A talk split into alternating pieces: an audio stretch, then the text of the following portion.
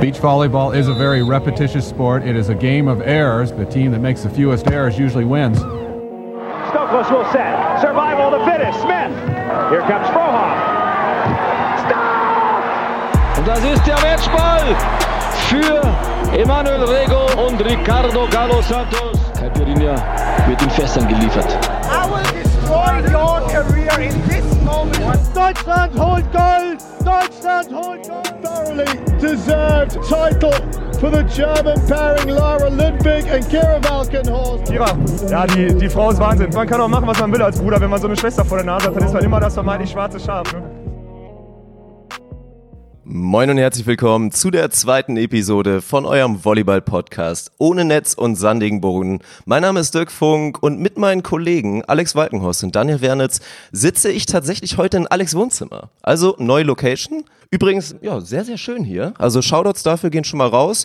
Ansonsten werfe ich einfach mal einen gut Schnack in die Runde und will einfach mal direkt fragen, wie es euch geht. Also, was machen die kleinen Wehwehchen? Alex, wie geht's deinem Fuß? Haut einfach mal raus.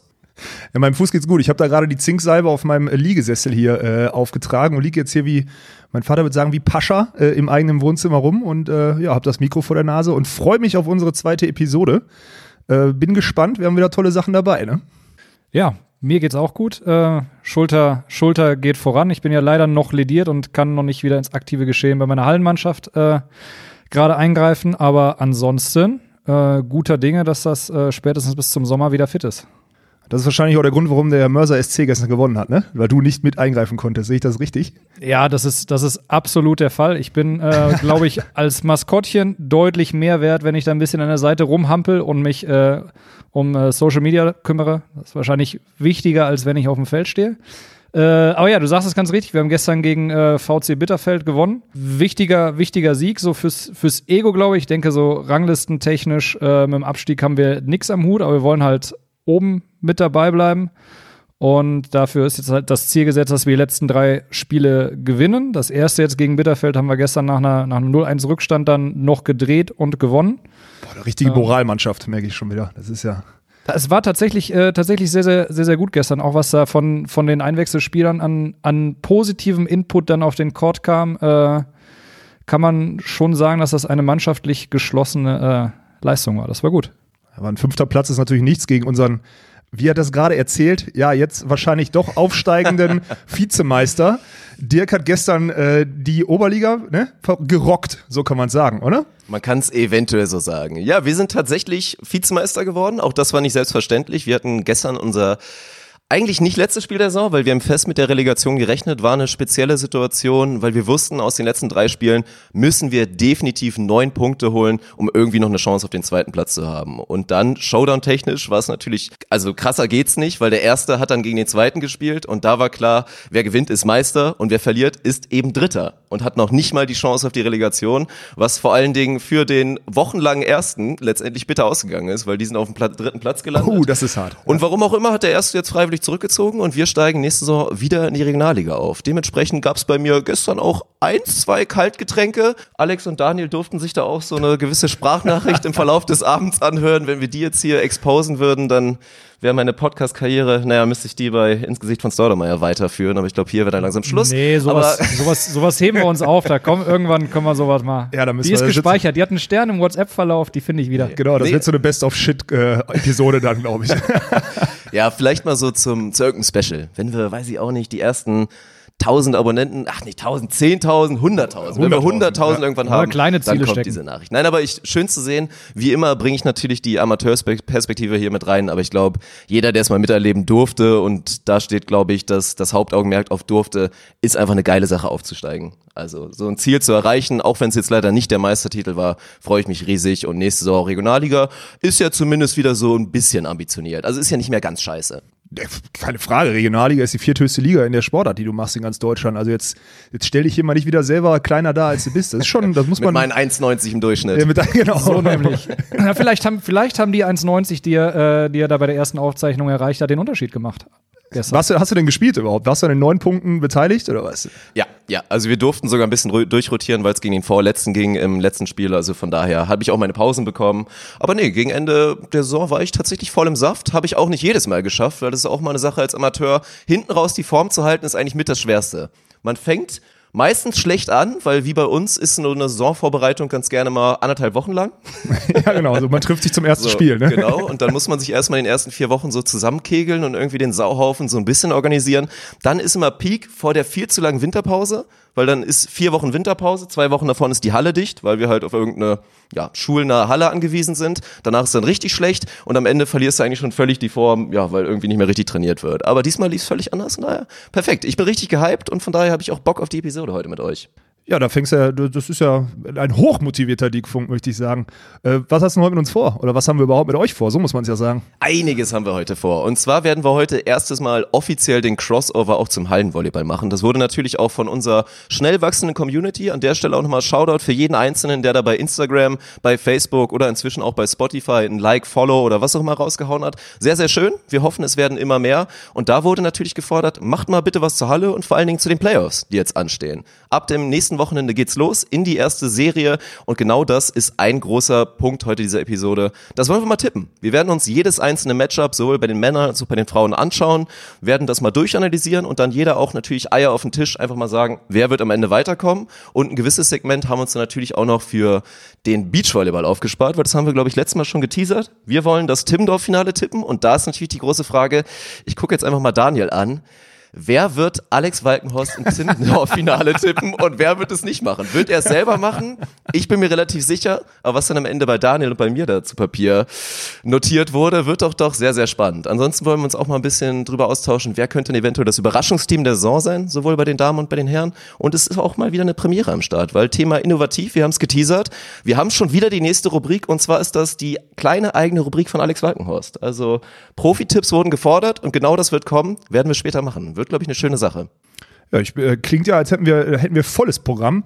Ähm, ich würde vorschlagen, wir starten noch mit, dem, mit der ersten Liga, mit der ersten Runde der Halle und ich würde sagen, wir fangen mit den Frauen an, so wie sich das für uns äh, Gentleman-Haufen ja gebührt. Oder äh, sehe ich das falsch? Nee, nee, selbstverständlich. So kennt man uns, glaube ich. Ja, ich würde vorschlagen, Alex äh, startet da einfach direkt mal, weil er hat äh, vorhin von seiner tollen Excel-Tabelle geschwärmt. Ja, ich bin diesmal Und wirklich vorbereitet, weil ich von der ersten ja. Episode auch ein schlechtes Gewissen habe, Jungs, weil ich da so ein bisschen äh, ja, mit offener Hose in die, in die Runde reingegangen bin. Äh, ich bin jetzt wirklich vorbereitet und habe mich mal ein bisschen eingelesen.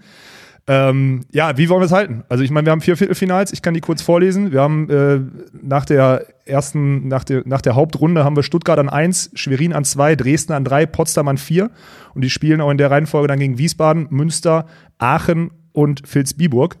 Gibt es ein Viertelfinale, worüber wir reden müssen? Ich glaube, äh, also äh, Viertelfinals sind ja auch in der, in der Historie oftmals dann doch äh, klare 2-0-Angelegenheiten. Ähm, ich könnte meine jetzt vorlesen. Wie, würde das, wie würdet ihr das vorschlagen? Bei mir wirft das, glaube ich, so ein allgemeines Thema auf. Das habe ich kurz auf der Hinfahrt mit Daniel nochmal thematisiert.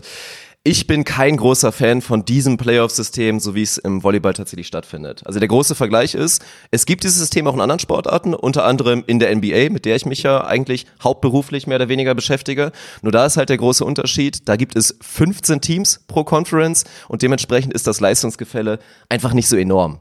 Und beim Volleyball reden wir darüber, das ist eine Staffel, zwölf Mannschaften und dass der Platz acht da überhaupt noch irgendwas mit den Playoffs zu tun hat, obwohl das meistens eigentlich aktiver Abstiegskampf bedeutet in manchen Fällen, weiß ich nicht, ob es die richtige Sache ist. Von daher sehen wir einfach meistens, und da müsste man mal in die Historie reingehen, ob es das überhaupt in den letzten zehn Jahren mal gab, dass ein Team, was als Platz 8 in die Playoffs geht, da vielleicht das, den Upset, den großen Upset geschafft hat. Ich bezweifle es wirklich sehr. Falls einer von euch hören, da fleißig ist und uns die Antwort geben kann, sehr, sehr gerne schreiben bei Instagram. Aber auch da sehen wir, glaube ich, in dieser, in dieser Saison vor allen Dingen, gerade weil die Qualität nach oben hin einfach zu gut ist, dass es da kein Szenario gibt. Bei 1,8 sowieso nicht und auch selbst bei 2,7 und ja, bei 3,6 ist, glaube ich, das erste Mal, dass wir da wirklich diskutieren werden. Hat der Platz 6 da vielleicht eine Chance, den Favoriten rauszukegeln? Hast du denn, aber da muss ich mal einmal kurz einhaken. Ich finde nämlich den Einwurf ganz gut. Da beschäftigt sich wahrscheinlich keiner in Deutschland mit. Ne? Was ist denn Dirk Funks äh, Forderung an die deutsche Volleyballliga? Ein, ein Vierer, ein Halbfinale der Playoffs und dann Best of Seven? Oder was ist deine Forderung? Best of Seven ist eine schöne Sache. Also manche finden es dann fast schon wieder zu langweilig. Es führt im Zweifel auch immer dazu, je mehr Spiele, umso wahrscheinlicher wird es, dass sich der Favorit durchsetzt. Von daher könnte man fast sagen, es gab ja auch da jetzt die Änderung, dass es im Halbfinale zumindest Best of, Best of Five gibt und nicht nur Best of, Best of Three, was ja schon mal in der ersten Runde klar, Best of Three, wenn du das erste Spiel irgendwie gewinnst, kannst du meinetwegen sagen, vielleicht hat der Außenseiter auch eine Chance. Ich glaube, jeder von uns hat in seiner Hallenkarriere auch schon mal erlebt, dass du gegen ein wesentlich schlechteres Teams einfach mal verlierst. Ja. Das kann passieren. Aktiv sehen wir es dann leider doch nicht und von daher wäre ich da beim Volleyball ein Fan von. Solange die Liga so klein ist, anderen und mit irgendwie einem Freilos, das haben wir schon mal thematisiert, auch beim Beachvolleyball bin ich gar kein Fan von. Also für mich ist die erste Runde es wäre hart für die, für die Fünfer- und die Sechser-Teams, die sich auch im Zweifel dann einfach manchmal verdient hätten, aber ja, also ein direktes Halbfinale wäre vielleicht gar nicht so, so sinnlos. Das ist mal echt eine Ansage, finde ich gut. Habe ich noch nie drüber nachgedacht, aber ich gehe da sogar fast mit. An der Stelle, oh, jetzt muss ich einmal kurz einmachen. Meine Schwester hat äh, natürlich Feedback zur ersten Episode gegeben. Die Olympiasiegerin hat gesprochen und hat gesagt, wir sind zu nett zueinander, wir stimmen uns zu oft. ja, das wird, sich, das wird sich noch ergeben. Ja, also, wir müssen uns irgendwelche Themen suchen, wo wir mal, oder vielleicht ein bisschen mutiger werden, eins von beiden. Äh, schauen wir mal. Also das ist die Kritik von meiner Schwester. An der Stelle lieben Gruß. Schön, dass sie es übrigens hört, finde ich, äh, muss ich auch mal sagen. Dann würde ich sagen, so wie ich das verstanden habe, fange ich mal an und äh, hake 1 gegen 8, Stuttgart gegen Wiesbaden mit einem klaren 2-0 ab. Einsprüche? Hm, ich habe ein 2-1. Tatsächlich. Tatsächlich. Ja, Hast du hab, das gewürfelt hab, oder hab, was? Ne, ich habe das, ich hab das nicht, ich habe das nicht gewürfelt, äh, sondern ich habe äh, ein bisschen die, die letzten Spiele von Wiesbaden mir angeguckt und da haben die mit, äh, mit Dresden und Schwerin schon zwei Teams von oben geschlagen. Ähm, vielleicht reicht das, um ein bisschen Motivation und Schwung mit in die, in die Playoffs mit reinzunehmen. Und so wie Dirk gesagt hat, schaffen sie es vielleicht, das erste Spiel sogar zu gewinnen. Und dann hätten sie zwei Chancen. Ich sag, ich sag 2-1. Warum denn nicht? Finde ich spannend. Also, wenn wir mal auf die Ergebnisse gucken im direkten Matchup, das Hinspiel ging sogar relativ knapp nur an Stuttgart. 3-2, erstes Saisonspiel, wobei ich glaube, das war so ein richtig klassischer Fehlstart in die Saison einfach. Neues Team, neue Spielerin, vielleicht noch nicht ganz eingespielt und dann im Rückspiel haben wir dann doch ein sehr, sehr klares 3-0 gesehen. Für mich reicht es nicht für, ein, für ein wirklich einen Spielgewinn von Wiesbaden, weil ich Stuttgart einfach zu stark sehe. Zu konstant in der Breite und dann eine Spielerin möchte ich auf jeden Fall erwähnen. Wir werden ja wahrscheinlich auch nochmal auf die nächsten Runden kommen und wie es dann Richtung Halbfinale, Finale aussehen könnte.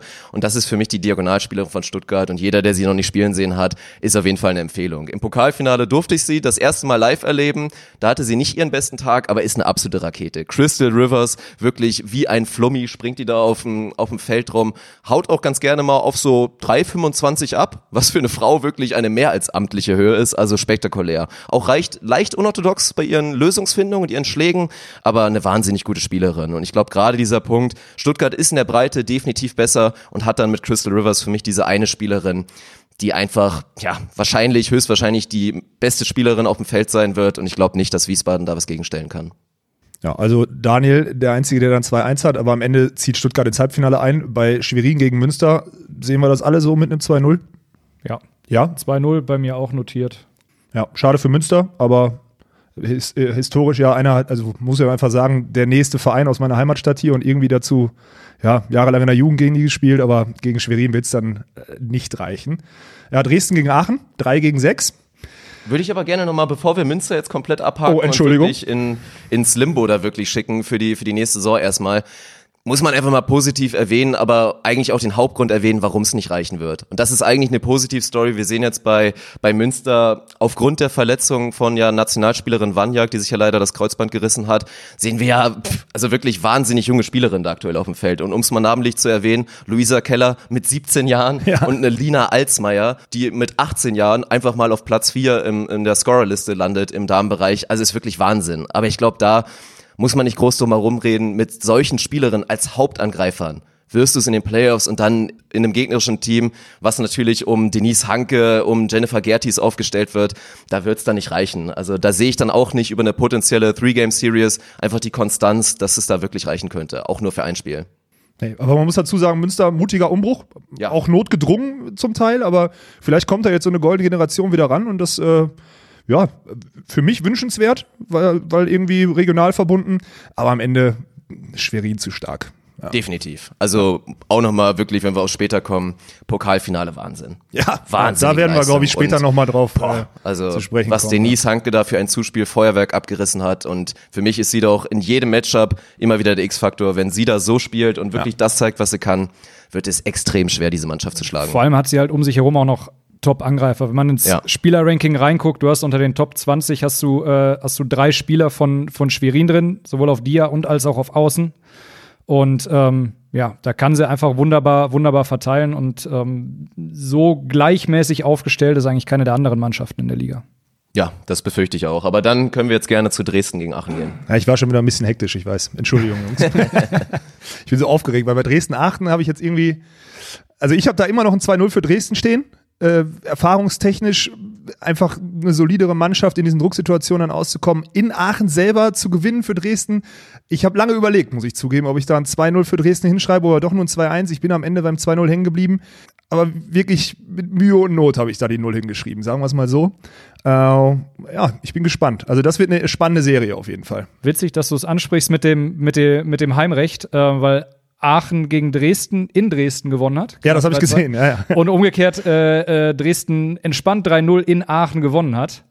Äh, ich habe ein 2-1 hier wieder stehen, auch aufgrund so ein bisschen der Vorgeschichte, ähm, sehe aber Dresden auch vorne, weil sie einfach seit, seit ähm, Mitte der Saison stabil auf Platz, Platz 3 stehen und Aachen, äh, wenn man so will, eher ein Abwärtstrend von ein, zwei Plätzen ähm, da verzeichnet hat. Ähm oh, der jetzt der, der wird, der baut den Trend mit ein. Das finde ich gut. ja, das ist sehr gut. Ja, so geht da jeder einzeln an seine Sache ran. Das finde ich gut. Ja. Die personifizierte Excel-Tabelle, sehr schön.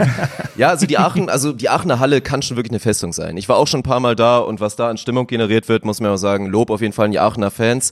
Im Hinspiel hat's nicht so wirklich gereicht. Da gab's nämlich eine satte 3-0 Klatsche. Im Rückspiel dann eher überraschend, dass sie in Dresden da wirklich, naja, noch ein 3-2 irgendwie erkämpft haben, was ja, was ja sehr positiv zu sehen ist. Aber auch da wird's glaube ich, einfach nicht reichen. Da fehlt mir ein bisschen die, die Angriffskraft. Aachen, sehr gute Annahmemannschaft, gerade so mit dieser holländischen Annahmeachse ist ja auch ganz spannend, wirklich da komplett holländisch vertreten, gerade um die starke Liberer, Kirsten Knipp, aber so ein bisschen im Angriff dann im Vergleich zu Leuten, die wir dann da wirklich in Dresden sehen und auch mit einer extrem erfahrenen Zuspielerin, im Gegensatz zu einer jungen und guten Zuspielerin in Denis Imudo, aber da sehen wir dann einfach eine Marin Apels, inzwischen glaube ich von Römer und einfach mit ja vielen guten Angreifern, Lena Stiekraut, Nationalspielerin, Maria Sigura, Nicola Radosava natürlich einfach, da sehe ich viel mehr Feuerkraft Feuerkraft und für mich da dann der Grund, glaube ich, warum es warum es da auch deutlich reicht und ich bin auch beim 2-0.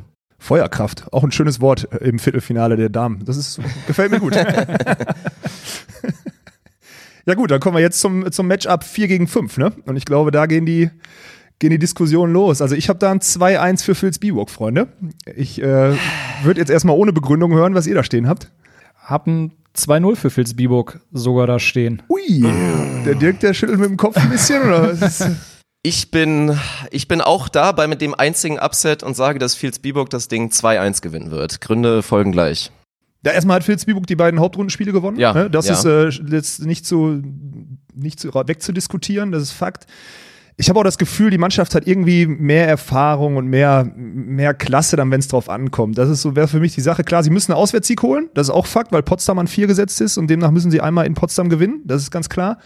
Ähm, Jetzt kann man auch sagen, Potsdam hat das letzte Spiel gegen Stuttgart gewonnen. Ich habe da mal in die Aufstellung geguckt und habe dann auch gesehen, dass Stuttgart da massiv durchgewechselt hat. Also habe ich dem letzten Sieg jetzt in der Hauptrunde auch nicht so die große Aufmerksamkeit geschenkt weil Stuttgart eh schon Erster war und dann mal was ausprobiert hat. So war es auch nachher dann in dem, in dem Bericht zu lesen. Zum Beispiel auch komplett eigentlich ohne Crystal Rivers gespielt. Ja, so. Und dann äh, haben wir ja gerade schon gesagt, äh, ist diese Mannschaft einfach ein bisschen schlechter dann so, ne? Muss man dazu sagen.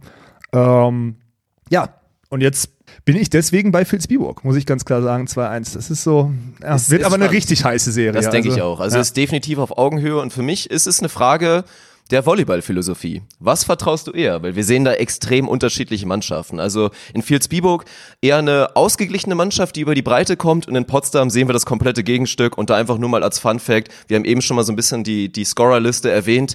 Platz drei, wie gesagt, Crystal Rivers, 294 Punkte jetzt in der Hauptrunde. Platz zwei, der aktuell so ein bisschen Shootingstar auch der deutschen Volleyballszene, Kimberley Drevniok, eine sehr schöne Entwicklung gemacht und hat nur ein bisschen das Problem, dass Luisa Lippmann auch diagonal spielt ja. und die dann vielleicht mal auf Außen um umlernen müsste, um da noch einen Platz frei zu machen, aber sehr, sehr schön. Aber dann auf Platz eins haben wir nämlich die Hauptangreiferin von Potsdam, Linkshänderin, Diagonalspielerin, 29 Jahre aus Serbien, Marta Drippa. Ich hoffe, ich werde ihrem Namen annähernd gerecht. Und das einfach mal 433 Punkte. Satte 133 Punkte mehr als jeder andere in dieser Scheißliga. Das ist wirklich Wahnsinn. Und dementsprechend ist ja klar, was in Potsdam passiert. Da geht im Zweifel jeder Ball hin. Und da muss auch auf der Ball hingehen, weil Potsdam hat die drittschlechteste Annahme in der kompletten Liga. Also im Zweifel wird der, der Ball irgendwie hoch auf diagonal, auf die Linkshänderin geschossen und dann wird er geguckt, was passiert. Aber gerade diesen beiden Punkte hegen für mich eine große Gefahr. Also Potsdam bringt für mich die Gefahr mit, wenn es da nicht läuft und wenn auch die Hauptangreifer nicht drin ist und die Annahme wackelt, dann kann es richtig in die Hose gehen. Und deswegen sehe ich über die drei Spiele da vielleicht ein bisschen mehr Stabilität, Kontinuität und bin dann knapp bei Vilsbiburg. Weil man immer so eine osteuropäische, äh, ich glaube, eine Serbin ist es, ne? Die Diagonalspielerin. Ja. Ah, das, da muss man auch immer, wenn die, wenn die Bock hat, so eine osteuropäische Ja, die kann das Spiel äh, entscheiden. Schnauze, das ist definitiv so. Ja. Da, zu, zu ihrem witziger Funfact, ich habe ja jetzt letztens den A-Trainer-Lehrgang äh, hinter mich gebracht und dort haben wir über Abwehr und äh, dass der Diagonalspieler auch immer mehr verteidigen muss und da immer mehr, dass es immer wichtiger wird als Element, während das vor ein paar Jahren noch gar nicht der Fall war. Äh, Gab es so ein paar Fail-Videos von dieser Dame, die verweigert Abwehr komplett. also die hat sich, glaube ich, in ihren Vertrag reinschreiben lassen. Ich bin Diagonalspieler, ich bin dafür da, dass ich mit meiner linken Hand einen Punkt mache. Vielleicht mache ich das auch noch einen Block. sie, ja. Das, Das macht sie, macht sie. keine Frage. Vielleicht aber auch, weil sie sagt, ich bin hier die Hauptangreiferin, die anderen machen eh keine Punkte. Es lohnt überhaupt nicht, dass ich den Ball abwehre. Ich muss den dann Ja, auf jeden du- Fall wieder kriegen. Du ich meinst, wenn sie, kriege, geht das nicht. wenn sie auf dem Boden liegen würde, lässt sie komplett weg, ja. Aber es gibt echt so ein paar Fin also Zuspielfinte, auch eine dilettantisch schlechte vom Gegner. Ich weiß nicht, welche Zuspielerin das war. Aber der Ball tickt vor ihr auf und sie nimmt den wie so ein Basketballer und macht so einen Pass hinterm Rücken weg einfach zum Ballkind und steht, geht, geht irgendwie hinten wieder auf Position 1, um in der Annahme da zu stehen, beziehungsweise dann hinter der Annahme. Aber das ist, das grenzt schon an Arbeitsverweigerung. Aber wenn das auch noch wegkommt und die Frau richtig Bock hat, Ja, das stimmt. trotzdem 2-1 Filzbiburg. Aber es ist spannend. Ist so ein bisschen, glaube ich, das Ding, jeder, der jetzt auch mal ein bisschen Nationalmannschaft geguckt hat und da auch mal der serbischen Nationalmannschaft zugeguckt hat, das ist ja schon eher Tendenz Männervolleyball bei denen. Ja. Da wird viel hart geschlagen und da ist der Ball im Zweifel auch nach dem ersten Angeschlag tot. Ja, und dann rechnet halt so eine gute Martha einfach nicht damit, dass der Ball wiederkommt. Also vielleicht berechtigt, vielleicht muss sie da ein bisschen dran arbeiten. Mit 29 hat sie da auch noch ein paar Jahre, um da dran arbeiten zu können. Aber ich bin sehr gespannt. Also die, die Frau kann das, kann das Spiel entscheiden, aber sie kann natürlich auch der Hauptgrund sein, warum es am Ende nicht reicht. Ja, und nehmen wir mal an, die verletzt sich, dann ist es. Äh, Dann ist der Ofen dann aus. ist vorbei. Dann sehe ich's- ja, dann dann ist Feierabend. Ja. ja, gut, dann haben wir also Halbfinals äh, Stuttgart-Vilsbiburg und Dresden-Schwerin, wenn ich das jetzt richtig mitgeschrieben habe. Und die haben wir alle. Ne? ja, wenn ich mich jetzt nicht ganz täusche, steht allerdings bei den Halbfinals äh, Losung drin. Ja, das ist ja eine tolle Sache, die wir jetzt mal bei der, bei der Volleyball-Bundesliga mal nachfragen können. Ja, da ich, brauchen wir ich keinen scrolle Cut hier gerade weiter. Da bleiben wir drauf. Halbfinale, Halbfinale 1 gegen 4 los, wobei. Was ist das denn für Nee, ein doch. Blödsinn? Nee. nee, das kann ja gar nicht sein. Ah, ja, oder ich bin zu doof, das zu lesen. Nee, Halbfinale Playoff 1 gegen 4, 2 Ja. gegen 3. Das wäre es ja noch, wenn er zugelost wird und Also, wir sehen im wir Halbfinale halten fest, Schwerin gegen Daniel Stuttgart. Wernitz ist nicht vorbereitet. So. Da steht los. Da steht los. Ja. Aber das Schöne an so einem Podcast ist, da kann man einfach mal, also das ist jetzt, es ist jetzt einfach online, dass Daniel Wernitz nicht vorbereitet ist. Ne? Das muss man einfach ganz klar so sagen. Das finde ich schön. Ja, oder er kann nicht gerade auslesen. Er hat nur losgesehen und denkt dann, okay, da wird gelost. Da wird Ja, losgezogen. Ja. Mhm, Aber klar. wenn wir jetzt auf die Matchups gehen und die dann, wie gesagt, so lauten sollten, dass wir am Ende Schwerin gegen Dresden sehen und Stuttgart gegen Vilsbiburg, sind wir uns, glaube ich, alle einig, dass wir, wenn überhaupt, nur über Schwerin-Dresden reden müssen, oder? Ja, auf, über das äh, Matchup müssen wir auf jeden Fall mehr reden. Ich habe äh, bei Stuttgart-Vilsbiburg kein klares 3-0, Okay. sondern ich habe da schon noch ein 3-1. Ein Spiel läuft da weg, vielleicht bei 2-0 Führung, irgendwie sowas. Also deswegen, ich habe, ich will nicht sagen, ich habe gewürfelt, aber ich sehe da kein klares 3-0. So, aber am Ende wird sich Stuttgart da durchsetzen und ich glaube, da sind wir uns dann auch alle einig, oder? Ja, bin ich, äh, bin ich bei dir. Filz Biburg, um den Trend wieder mit reinzubringen, ähm, für, mich eine, für mich einen deutlichen Aufwärtstrend. Ähm, aber da ist Stuttgart dann doch gleichmäßiger aufgestellt und hat halt mit der starken Diagonalspielerin dann, ja, ähm, ja glaube ich, letztlich den längeren Hebel und ähm, wird das über, über maximal fünf Spiele auf, auf jeden Fall nach Haus fahren. Ja. Also das wäre der einzige Kritikpunkt, dass man jetzt Stuttgart vorwerfen muss, dass sie im ja zumindest zweitwichtigsten Spiel der Saison eben im Pokalfinale nicht ihre stärkste Leistung gezeigt haben. Da waren sie, glaube ich, klar unter ihren Möglichkeiten. Aber wir reden jetzt ja, wie gesagt, von einer Best-of-Five-Serie und da wird sich dann die Konstanz, denke ich mal, auch durchsetzen. Ein Spiel, meinetwegen, aber ich glaube, Stuttgart nimmt den Wind mit und die haben ja auch gezeigt, jetzt vor allen Dingen in der Hauptrunde, dass sie sehr, sehr konstant waren. Die stärkste Saison wahrscheinlich seit Jahren gespielt, auch jetzt mit dem Viertelfinaleinzug im Champ in der Champions League, war ja auch historisch für Stuttgart und ich denke, das nehmen sie mit und in, in dem Halbfinale sehen wir noch nicht die Herausforderung. Nee, das wird dann leider das Finale sein und Ja. ob das, wie erwartet, Schwerin wird oder vielleicht doch Dresden, das frage ich jetzt euch. Ich möchte mal nicht als erster hier antworten. Ja, dann ich möchte, leg Daniel ja, vor. Ja. dann leg Daniel vor. legt Daniel vor. Ähm, ich bin da bei Schwerin. Ich, ähm, ich sehe die, seh die deutlich, deutlich stärker und stabiler. Auch jetzt ähm, das, also eigentlich den kompletten letzten äh, hinteren Saisonverlauf haben die eigentlich bis auf einen Ausrutscher, nenne ich es mal, gegen, gegen Wiesbaden ähm, äh, eine 11 zu 1 bezieh- beziehungsweise dann 10 zu 0 Serie hingelegt. Ähm, Pokalfinale ähm, dominiert. Die werden auch gegen Dresden gewinnen. Hast du ein 3-0 oder was? Ja, Mauern. 3-0. 3-0. 3-0 3-0 Schwerin wirklich abräumen. Ui, ui, ui, 3-0 ui. Also dann abräumen. rechnen wir, glaube ich, mit einer sehr, sehr gut aufgelegten Denise Hanke, die da einfach, wie gesagt, wieder ihre, ihre Leistung findet und ihre Angreiferin. Und da hat sie ja, haben wir ja schon erwähnt, viele, viele gute, eben wie die gute Kimberley da auf Diagonal oder natürlich da einfach Größen wie eine Jennifer Gertis, die, wenn sie, glaube ich, eins ist, dann ist sie einfach verdammt konstant, nimmt immer gut an und wird auch im Angriff wenig falsch machen.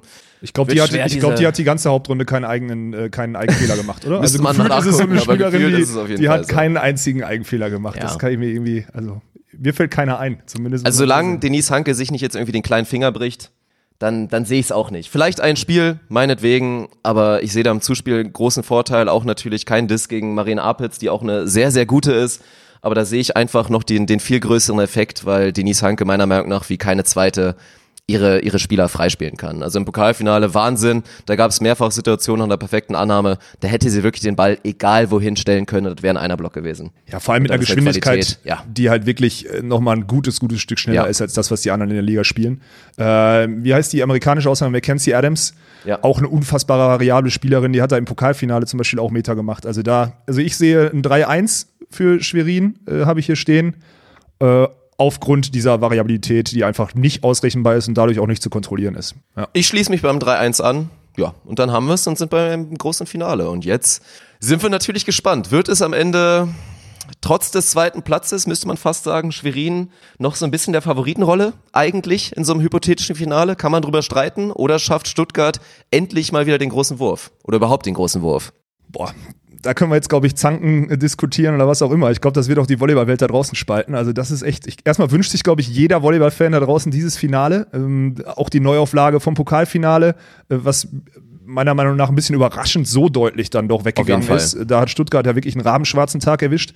Ähm, ich sage einfach mal mein Ergebnis wieder zuerst. Äh, ich habe ein 3-2 in der Serie für Schwerin dort stehen.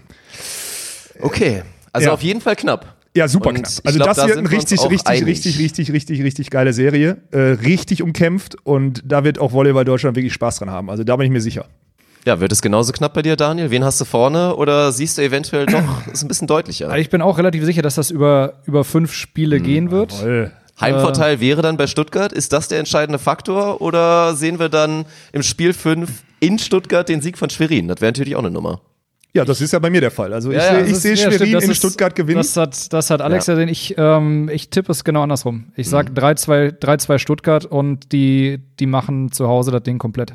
Siehst du irgendeinen Auswärtssieg oder siehst du fünf Heimsiege? Das ist, das ist jetzt so eine interessante Frage, oder? Weil ich finde natürlich, also muss man auch mal sagen, die Stuttgarter Fans und auch die Schweriner Fans und also die Hallen, das ist schon ein verdammter Vorteil da zu spielen. Ne? Also das ist ja definitiv, das kann man ja nicht wegreden. Fünf Heimsiege wäre natürlich ein Brett, keine Frage. Das kann ich mir nicht vorstellen bei dieser psychologischen ich Belastung glaube, einer ich Meisterschaft. glaube 1-1.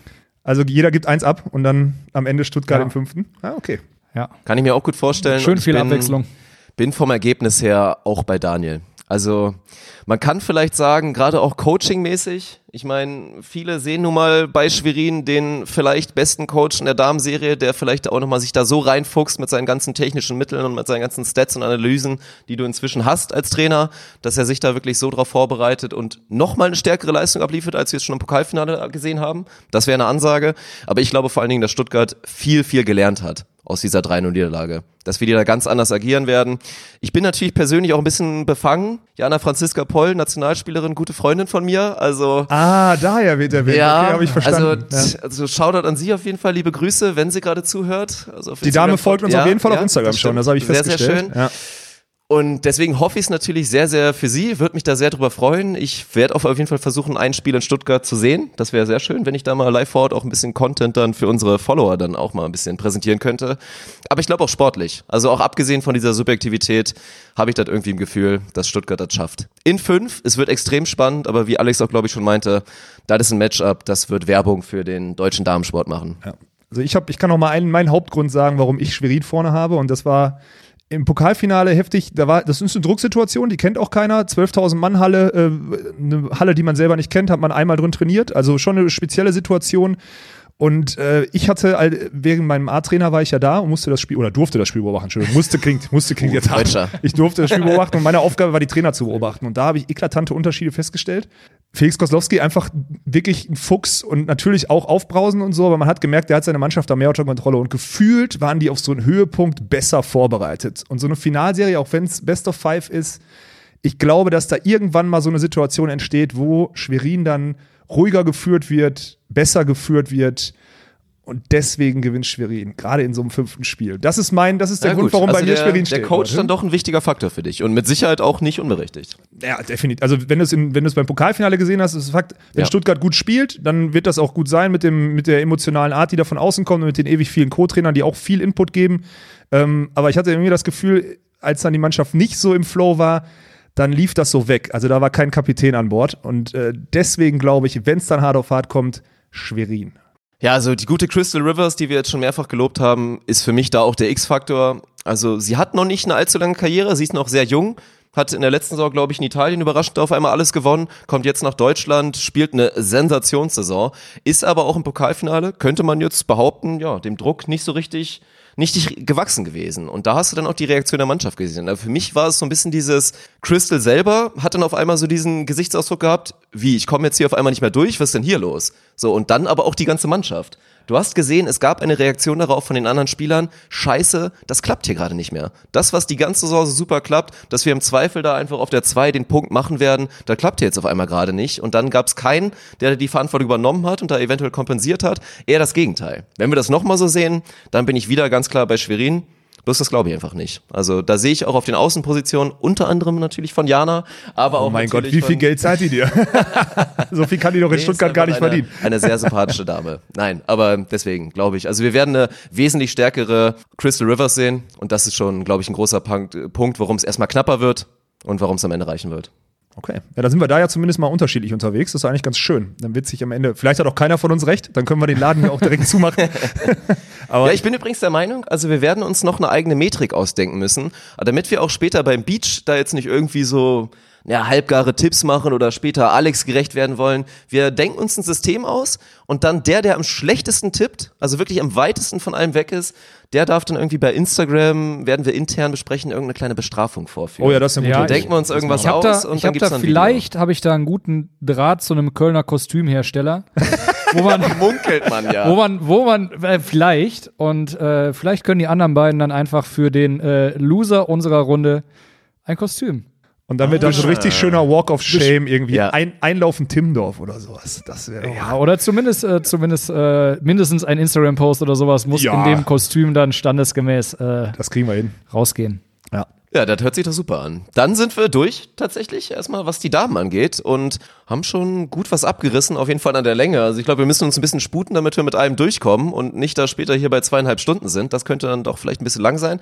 Also gehen wir rüber zu den Männern. Oh, an der Stelle muss ich kurz einwerfen, das Feedback von manchen Leuten, die gesagt haben, die 85 Minuten vom letzten Mal sind zu lang. Leute, es gibt da auch eine Pausetaste. ne? also Leute, die 40 Minuten zur Arbeit fahren, die können morgens Pause drücken und auf der Rückfahrt einfach die zweite Hälfte hören. Wie so eine zweite aber Halbzeit in anderen Vielleicht fahren die ja nicht zurück. Die fahren immer nur zur also Arbeit leben hin. für, ja, okay. Ja. Und dann geht das nicht. Ja, müssen wir uns keine Sorgen machen. Ich glaube, viele unserer Hörer sind wahrscheinlich auch Leute, die gerade zum ersten Mal über Podcasts konsumieren. Viele vielleicht auch vorher das noch gar nicht gemacht haben. Und da muss man sich erstmal reingrooven. Also ich glaube, wenn man sich dran gewöhnt, ey, Podcast kannst du immer hören, sei es beim Abwasch, sei es irgendwie beim Aufräumen, sei es beim Autofahren oder, Ja. oder also es gibt immer eine Möglichkeit. Und es gibt eben die besagte Pause-Taste. Und ich kenne es aus meinem eigenen Podcast. Die wirklich treuesten Fans werden dir immer rückmelden, ey, ich nehme auch liebend gerne drei Stunden, ne? Also Hauptsache nicht zu kurz, lang geht immer und von daher machen wir uns da keine Sorgen. Und springen jetzt zu den Männern. Wir springen zu den Männern und da haben wir die äh, Viertelfinalpaarung. Friedrichshafen die Hauptrunde gewonnen. Friedrichshafen also an 1. Äh, Haching an 2. Dann Berlin an 3. Lüneburg an 4. Frankfurt an 5. Und den Rest zähle ich schon gar nicht mehr auf, glaube ich. weil- Nein, Ah, wir, haben Düren, wir haben Düren an wir später 6. drüber reden, ja. Wir haben Düren an 6, äh, Hersching an 7 und Bühl an 8, um das jetzt noch zu vervollständigen. Ja, ich wollte gerade sagen, da musst du eigentlich bis Düren, also Ja, wenn man in die okay. Tabelle reinguckt, musst du schon gucken, Düren mit 41 Punkten ist da äh, 42, 45 an den nächsten beiden schon nah dran. Und dann kommt halt der Cut auf 7, 8 mit 27 und 24 Punkten. Gut, dann reden wir also über Friedrichshafen und Haching erst ab dem Halbfinale. Wie äh, seht ihr Ja, das? das können wir wirklich machen. Da sparen wir Zeit ein und springen direkt ins 3-6-Matchup. Und ich glaube, wir haben es jetzt bei Alex schon ein bisschen geteasert bekommen. Ich glaube, er sieht das sehr, sehr klar in Berlin gehen. Ich sehe das ein bisschen anders. Und ich glaube, auch Daniel hat man eben schon bei der Reaktion gemerkt, hat da ein bisschen mehr Sorgen. Und ich finde, es gibt da schon valide Gründe, warum man die Serie eng sehen kann. Und ich habe auch vorhin ein bisschen mit Thomas Kotschian, auch da liebe Grüße gehen raus, ein kleines bisschen geschrieben und ihn nochmal gefragt, so, ey, was rechnet ihr euch aus? Und berechtigterweise sagt er, ja, wir gehen selbstbewusst in die Serie und da ist definitiv was drin. Das war seine Aussage und das kann man aber auch in der Hauptrunde sehen, weil wir sehen letztendlich, dass Düren 3-2 in Berlin gewinnt in der Hinrunde und zu Hause zwar verliert, aber nach einer 2-0-Führung und auch nach einer Führung im dritten Satz. Also da das Spiel wirklich aus der Hand gegeben hat, aber da kann man schon mal erkennen, es ist irgendwie ein Matchup, was denen liegt. Da gibt's aber zwei große Faktoren. Ist es das, was Düren so stark macht, nämlich gerade diese Zuspieler-Diagonal-Kombo? Ich glaube, es gibt kaum Kombinationen wie den guten Sebastian Gewert und Thomas Kotschian, die so harmonieren und so wichtig sein können im Spiel. Haben wir, glaube ich, schon wirklich sehr oft gesehen. Also extrem schön zu sehen. Auch Thomas spielt eine wahnsinnig gute Saison. Also für, sein, für seine erste Saison in Düren macht er das sehr, sehr gut. Und in Berlin ist es eher andersrum. Hat Berlin diese riesen Upset noch? Weil man muss klar sagen, Platz drei, Riesenenttäuschung. Riesenenttäuschung und es war bisher eine schwache Saison. Und da gibt's einige Faktoren. Ich meine, wir sehen jetzt einen neuen Zuspieler. Wir sehen Jan Zimmermann, der eigentlich als Nationalspieler da eine große Rolle spielen sollte, der jetzt mehr oder weniger aussortiert wurde. Wir sehen jetzt auf einmal einen 34-jährigen Russen, der 2012 Olympiasieger war, der jetzt da das Heft in der Hand hat. Und auch einen Benjamin Patch, der als der eigentlich Shootingstar, Superstar, mein Gott, der Mann schlägt auf 370, 370 ab. Also hat das Potenzial, wirklich mal so ein richtiger, richtiger Superstar in der Volleyballszene zu sein. Bisher auch noch gar nicht eingeschlagen. Und das sind halt die Faktoren, wenn du mir jetzt sagst, ein Ben Patch spielt in den Playoffs das, was er kann, was wir auch in der Nationalmannschaft in den USA oft genug gesehen haben. Und wir sehen dann einfach einen Zuspieler, der alles schon gesehen hat, jede einzelne Situation. Und Berlin macht den Schritt nach vorne. Dann wird es wahrscheinlich eng. Aber ob das passiert, ist die große Frage. Und so rechne ich mir auch für Düren was aus. Ja. ja. was heißt das? Habt ihr Düren vorne oder was? Also ich will's noch nicht, ich will's noch nicht spoilern. Ich übergebe es erstmal an Daniel und will mal seine Meinung hören. Also ich glaube, wir sind sehr, sehr unterschiedlich und ich kann mir gut vorstellen, dass Daniel so ein bisschen genau in der Mitte liegt. Ja, also ich bin, bin vollkommen bei dir. Ich glaube, dass da für, für Düren auf jeden Fall was drin ist. Ähm, Berlin, so wie du es eigentlich gesagt hast, gerade am Saisonanfang nicht das, was sie eigentlich abliefern wollten, haben aber jetzt hinten raus, glaube ich, bis auf die Niederlage gegen Friedrichshafen in der Liga 14 Spiele in Folge gewonnen, ähm, was, eine, was eine amtliche Serie ist. Ähm, und aber gerade mit Blick auf die Topscorer, bei Düren hast du mit Sebastian Gebert den, der die, der die Liga da auch anführt, hast dann mit äh, Roman Saus, übrigens einen ehemaligen Spielkollegen. Stimmt, haben wir schon mal von, miteinander äh, äh mitgespielt. Im ja, Wuppertal damals. 2010 so in Wuppertal. Ganz genau. Starke ja. Entwicklung, die Roman seit, äh, daher gemacht hat. Und ich wollte gerade sagen, Jahre hättet ihr, hättet ihr das euch so vorgestellt, damals schon? Ja. Also Was dann der, also der war, der war in der Mannschaft ähm, deutlich eigentlich der stärkste Spieler der stabilste und der stärkste Spieler mit dem, mit dem meisten Potenzial und ähm, ja, jetzt Vor allem schon auch Jahre. jung und willig. Also, das ist wirklich ein guter Junge gewesen. Der hat das mhm. Herz am rechten Fleck, der kann arbeiten und das war klar, dass der, wenn der halbwegs gesund bleibt, seinen Weg gehen wird. Das, und jetzt ist er so der Spieler, genau, den ich, den ich früher auch in ihm gesehen habe. Das klingt jetzt ein bisschen altersweise, aber äh, nee, wirklich, da war ich mir ziemlich sicher, dass der seinen Weg gehen wird, ja. An der Stelle auch einen lieben Gruß, falls er uns zuhört. Der müsste eigentlich mittlerweile Deutsch können, solange er schon spielt. Ne? Also, das, das, das, hoffe ich, das sollten wir auf jeden Fall mal, mal ich kann der Thomas, muss der Thomas Kotzian immer an die Hand nehmen und mal, äh, und mal ein paar Deutschstunden beibringen. So. Genau, das denke ich Ja, komm, jetzt sag doch mal einen Tipp. Los, komm. Nicht lang schnacken. Ähm, ja, ich war mit meiner Ausbildung noch gar nicht fertig. Und ja, komm, sag jetzt einen Tipp, ich bin aufgeregt. Los. Ja, 2-1 Berlin. Oh, okay. Ich gehe noch, ich sag dann ich trotzdem, noch einen Schritt weiter. Ich sag du trotzdem, die setzen, die setzen sich nach, weiter, ja. nach ihrem Auswärts, äh, auf, Auswärts, Aufwärtstrend äh, setzen die sich durch. Also für mich gibt es nur ein Szenario, wie Düren gewinnen kann und das ist kein 2-1, das ist ein 2-0. Ja, das ist die okay. große Überraschung, dass sie Spiel 1 in Berlin gewinnen werden, so wie sie es schon mal gemacht haben, und dann Spiel 2 zu Hause da einfach dahin bringen. Und das sage ich nicht nur, weil der gute Thomas uns zu genau diesem zweiten Spiel eingeladen hat. Und wir haben es bei Alex noch nicht abgeglichen mit seinem Schedule, aber zumindest das Daniel und ich ja wird man gesagt, da, glaube ich, sehen. das sollte auch da werden wir funktionieren. von berichten und wenn Alex Zeit hat, ist er auch mit dabei, werden wir uns das angucken und ich glaube, das wird ein schönes Spiel und ja, wie gesagt, also ich traue dem Braten noch nicht so richtig bei Berlin, also diese ganze Rotiererei wirklich mit einem Dreigestirn als auf der Zuspielposition, wo auch immer wieder noch gewechselt wird und auch ständig auf der Diagonalen, dass du mit Kyle Russell einen völlig überqualifizierten zweiten Diagonalen eigentlich hast, Ja, das der auch zu Recht sich da einfach die Position gegen einen USA-Nationalspieler, der auch da ganz gerne mal schon mal Stamm gespielt hat, sich da jeder gekämpft hat. Und ja, sowas kann Unruhe in der Mannschaft bringen. Ich glaube, das wissen wir alle. Und ich, ich weiß es einfach nicht. Ich glaube nicht, dass Berlin die Topleistung dieser ersten Runde abliefert. Mich würde es nicht wundern, wenn Berlin das rausgrindet, dass wir sie vielleicht, äh, eventuell auch im Finale sehen. Oder dass sie den Titel holen können. Das würde mich alles nicht wundern. Aber jetzt in Runde 1, in einer Three-Game-Series, sehe ich die große Gefahr, dass ihnen da einfach ein Ausrutscher passiert in Spiel 1 und dann wird es verdammt schwer in Düren. Ah, okay. Ah, okay. Also ich habe ein 2-0 für Berlin hier stehen. Okay. Äh, ich nenne da, ich nenn da zwei Gründe und zwar sind das Nationalitäten. Ich nenne da einen russischen Zuspieler, Ja. der wie gesagt alles gesehen hat und jetzt auch mit den Jungs eingespielt ist. Und ich nenne da verdammt noch mal Amis, die die Hauptangriffslast tragen.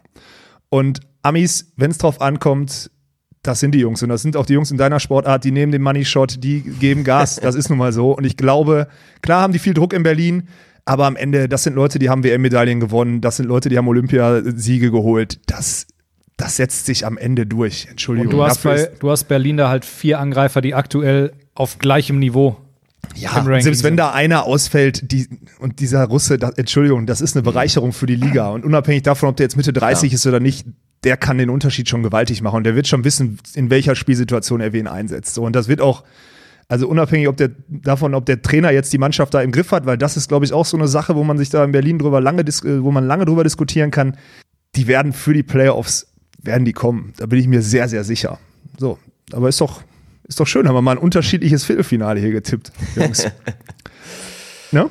Ja, und dann gehen wir weiter zu dem nächsten Duell, was ja eigentlich natürlich logischerweise knapp werden müsste, weil das sind vom Tabellenplatz Platz 4 und 5, da waren auch wenig Punkte dazwischen. Lüneburg hat es letztendlich geschafft, sich da den Heimvorteil zu erkämpfen. Nach einer etwas schwächeren und auch überraschend schwachen Saison der letzten Saison hat Lüneburg sich wieder gefangen. Ihre Neuzugänge, die sie einfach immer wieder rausgraben und die einfach immer wieder einschlagen. Also ja, Shoutouts gehen daraus an Stefan Hübner und ist eine ja, Scouting-Maschine, Seine Scouting, Kerl. ich wollte gerade sagen, also allgemein, was da noch im Scouting-Team ist, da gibt's auch noch einen wichtigen Faktor. So ein gewisser Vater von einem Spieler macht da, glaube ich, einen ganz guten Job, da im Army-Bereich die besten College-Spieler immer wieder zu holen.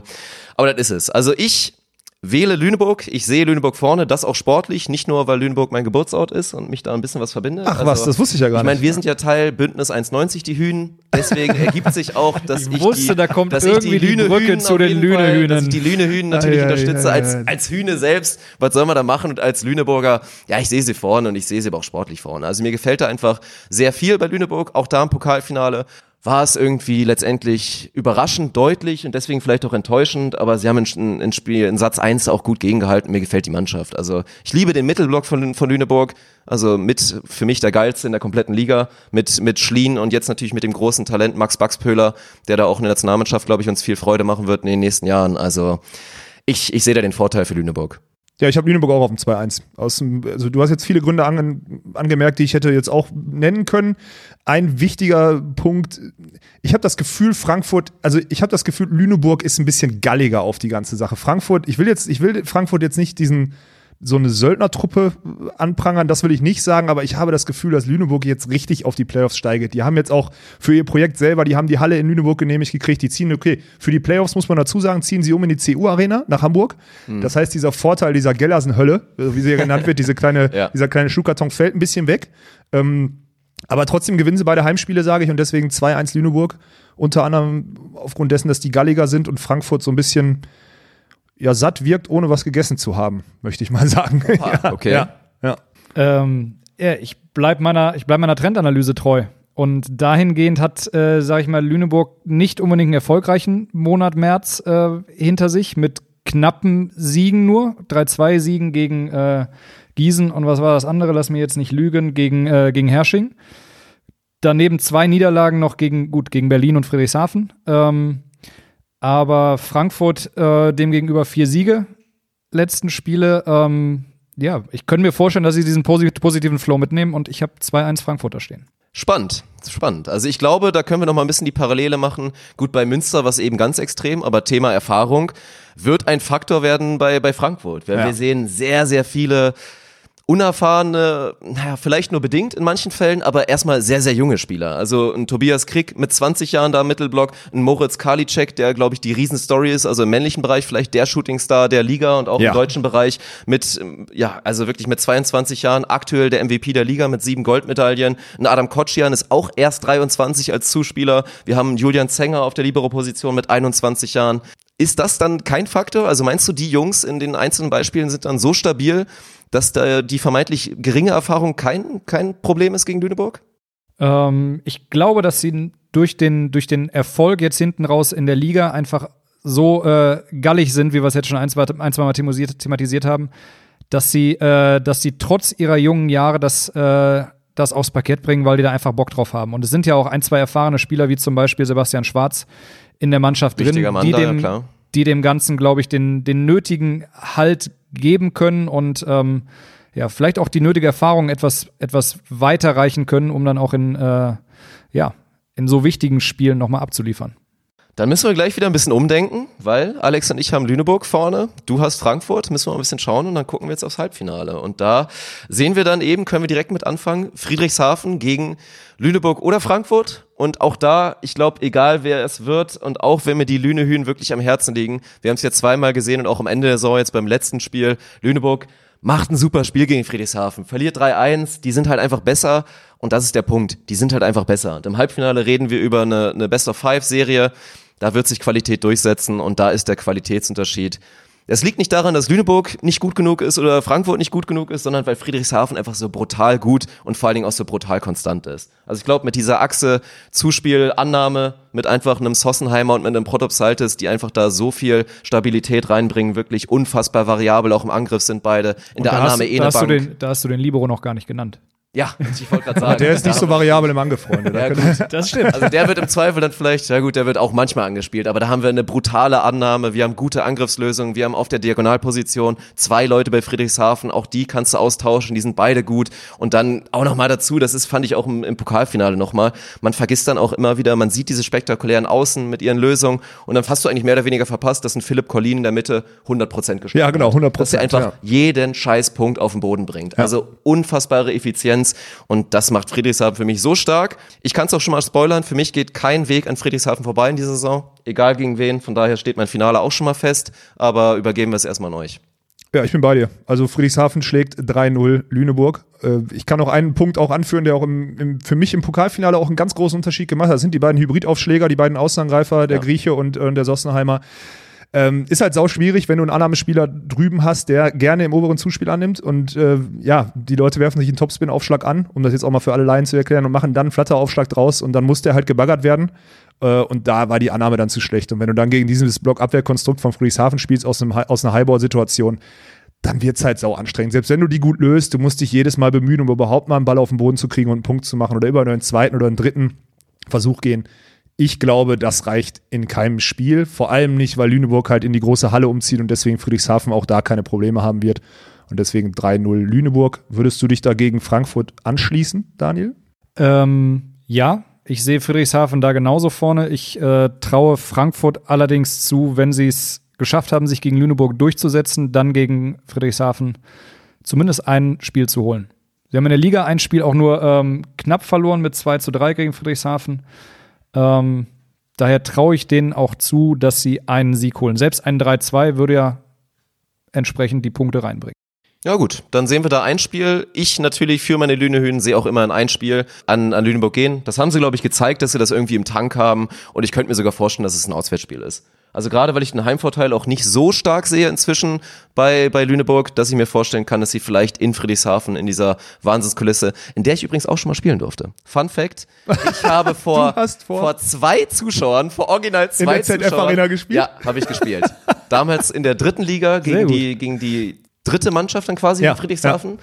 Haben da tierisch einen auf den Arsch bekommen. Ich habe einfach nur die ganze Zeit gestaunt und wie so junge Kinder haben wir alle versucht, einen Ball an die Decke zu baggern, was für mich unmöglich war, weil Ja. diese Decke einfach gefühlte 80 Meter hoch ist, also unfassbar. Danach durften wir uns noch Lüneburg gegen Friedrichshafen, dann erste Liga angucken. War abgesehen von der, ich glaube, 3-0-Niederlage in 30 Minuten, war das ein sehr schöner Trip, der mir in Erinnerung geblieben ist. Ja, stark. So hat auch jeder schon mal in der berühmt-berüchtigsten Halle hier gespielt. Das ist, schon, das ist ganz interessant. Ja. ja, und dann wechseln wir zu dem Team, was wir jetzt bisher sträflich vernachlässigt haben. Und das sind die Alpenvolleys Haching, die, ja, Platz zwei beschreibt es, glaube ich, schon mal, eine brutale Saison gespielt haben, die auch durchaus gefährlich sind. Nicht gefährlich genug für Friedrichshafen, aber ich glaube zu gefährlich für den potenziellen Gegner. Also bei mir ist es, wie gesagt, Düren und nicht Berlin. Ich bin gespannt, wie ihr gleich die Berlin-Haching-Serie seht, weil die könnte dann potenziell sehr offen sehen. Ich traue auch Düren da irgendwie was zu.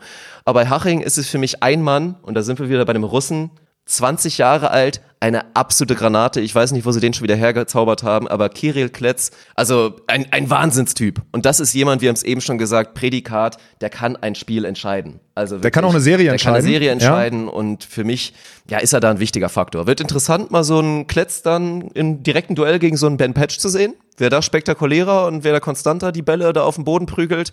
Also spektakulär wird's dann auf jeden Fall. Ja. Also, davon können wir ausgehen. Ja, ich habe, äh, wie gesagt, du hast jetzt also Düren, hast du, hast du denen ein Spiel gegeben? Oder äh, wie, sag mal deinen Tipp, komm. Haching gegen Düren. Ich glaube, es ist was drin, auch gegen Haching. Bloß die Serie gegen Berlin wird auch echt Kräfte gelassen haben. Da wirklich, da werden ein paar Körner fehlen vielleicht schon. Und dann sehe ich es nicht mehr ganz. Also bei Haching-Düren gehe ich dann mit ein bisschen Bauchschmerzen auf ein 3-1 für Haching. Okay, ja. Also ich habe ja Berlin-Haching zu, zu bewerten ja. und äh, genauso würde ich es auch sagen. Ich nenne Berlin da wieder vorne mit einem 3-1. Ich habe es gerade schon mal gesagt und das ist meine Argumentation auch hier. Du hast gerade gesagt, klar, Ausnahmespieler, wie alt war er? 20? Oder ist er 20? Das wird in der ersten, in so einer ersten Halbfinalserie mit Spielen in der Max-Schmeling-Halle, auch wenn man Heimrecht hat, äh, ne, also dreimal Heimrecht hätte theoretisch in der Best-of-Five-Serie, wird das nicht reichen. Ich sehe Berlin sogar 3-1 vorne gegen Haching. Okay. Ja. Ja, ich bin auch in, definitiv bei Berlin. Ähm, aber ich, äh, ja, ich schwanke so ein bisschen zwischen ein und zwei Spielen, was, äh, was Haching gewinnt. Ja, ich glaube, das geht auch über fünf Spiele. Ah, und Berlin gewinnt dann in, in, okay, in Haching das äh, Auswärtsspiel. Ja, okay. dann müssen, müssen sie sich schon ja, müssen sie sich verdienen. Der Money Shot halt Viele dann, ne? Spieler, die, glaube ich, alles schon erlebt haben. Ja. Wir haben den Zuspieler erwähnt, wir haben Ben Patch erwähnt, der inzwischen auch wirklich auf absolutem Weltklasse-Niveau, weil eben Nationalmannschaft, da viele große Turniere, oft natürlich weit gekommen mit den USA. Ja, sind einige Spieler bei, die, glaube ich, schon wesentlich schlimmere Situationen gemeistert haben, als jetzt so ein Game 5 in Haching. Ja, das stimmt. Dann haben wir ja, ja dann sind wir beim großen Finale. Sind wir bei Und unterschiedlichen ich Finals. Ja. Ich habe es eben schon gespoilert. Für mich geht's an Friedrichshafen, auch wenn Berlin die bei mir schon raus sind. Ja. Was ich ja eben schon gesagt habe, natürlich das Potenzial haben, wenn sie alles abrufen, da auf jeden Fall Friedrichshafen zu ärgern. Aber ich bin gespannt, was ihr sagt. Aber ich denke mal, wir sind uns einig und werden jetzt mal Friedrichshafen den Titel hier zumindest podcast-technisch schon mal zuschieben. Ja, also ich schließe mich da zu 100% an. 100% äh, meint 3-1. Also ich glaube nicht, dass Friedrichshafen die Serie 3-0 gewinnen wird. Das kann ich mir nicht vorstellen. Aber mit dem Heimrecht da unten in der ZF-Arena, ähm, Berlin wird ein Heimspiel gewinnen. Sie haben in der Vergangenheit natürlich auch schon ganz oft in Friedrichshafen gewonnen, das muss man auch mal ganz klar sagen. Aber nein, die Mannschaft am Ende, vielleicht liegt es dann an der Führung der Mannschaft. Der Trainer spielt da eine wichtige Rolle. Ich glaube, äh, Vital wird dann ja nach der Saison auch aufhören. Äh, Nochmal mit einem Titel, das wird die Mannschaft ihm gönnen. Da ist der Trainer richtig gallig drauf, weil dieser Mann ist ja wirklich Volleyball besessen und äh, verrückt im positiven Sinne. Und ich glaube, dass das unter anderem auch den Ausschlag gibt, dass es dann 3-1 für Friedrichshafen wird. Und da die Meisterschaft wechselt. Ja, so muss man es ja sagen. Ja, dem habe ich an sich äh, nichts, nichts hinzuzufügen. Die, äh, die eine Niederlage, die Berlin in den letzten 14 Spielen da abbekommen hat, äh, war Friedrichshafen. So. Äh, mit einem, äh, ja, man muss fast sagen, entspannten 3 zu 0 mit 75 zu 61. Ähm, das, das, das riecht deutlich. Ja. Das, ist, das, ist, das ist solide auf dem, ja. auf dem Niveau. Und äh, ja, deswegen ebenso 3-1 Friedrichshafen. Ja, dann an der Stelle können wir der VBL ausrichten, dass wir die Playoffs gar nicht mehr spielen müssen. äh, die Tickets können zurückgegeben werden. Äh, die Meisterschaften sind vergeben. Und äh, wir sind uns bei den Männern zumindest einig, dass es Friedrichshafen wird. Bei den Frauen haben wir, äh, waren wir uns nicht ganz so einig, aber. Aber vielleicht spielen wir die Spiele einfach doch, weil es vielleicht ganz spannend zu sehen ist, wie es sich dahin entwickelt. Ja, das Problem ich ist halt, wenn es nicht ja. so läuft, dann geht's hinten raus, geht's an unseren Stuhl hier. es, es, wird sich zeigen, ja. wie viel Ahnung haben hier so drei Primär-Beachvolleyballer, äh, ja, dann wirklich Ahnung von der Halle. Also es wird spannend. Eure Rückmeldung wollen wir natürlich auch hören. Also lasst uns das gerne mal wissen in einer Nachricht, was ihr so tippt oder falls ihr das komplett anders seht, lasst uns das natürlich gerne wissen. Auf Facebook und auf Instagram erreicht man uns selbstverständlich. Sind wir gespannt. Mal gucken, ob, mal gucken, ob der Herr Walkenhorst seinen Spitznamen Orakles von früher überhaupt noch tragen darf. Ja, stimmt. Ich hatte früher diesen Orakles. Ich hatte, ich Okay. hatte da so Killing Streets dabei, die waren echt, äh, da habe ich viele Tipps am Stück richtig gehabt. Ja, mal Allerdings so. waren wir da im Thema Beachvolleyball. Ja. Muss man mal gucken. Guck mal, da bauen wir doch eine Brücke. Also oder? ich war heute schon komplett im Nostradamus-Modus und ich habe auch überlegt, die Titel, wir müssen ja im Zeitgeist bleiben, irgendwie so, wir nennen die Nostradamus sein Uronkel oder so, dann sind wir auf jeden Fall voll, Da sind wir voll, voll- aktuell bei den ja, Kids dabei. da Ob die jetzt dabei. unsere Hauptzielgruppe sind, das ist die nächste Frage, aber werden wir mal schauen. Gut, dann haben wir das abgehakt, fand ich sehr schön. Also das erste Mal wirklich ein Hauptblock Hallenvolleyball. Das wird euch, wie gesagt, auch in den nächsten Wochen und Monaten hier erwarten. Wir werden immer mal wieder, wenn es natürlich die Themen gibt, auch in den Hallenvolleyball eintauchen. Aber jetzt wollen wir wieder zu der absoluten Leidenschaft zurückkehren und das ist der Beachvolleyball. Und bevor wir da jetzt tippen und gucken, wer da in Timmendorf meiner Meinung nach und natürlich auch eurer Meinung nach da im Finale stehen wird, wer das Überraschungsteam ist, das machen wir gleich.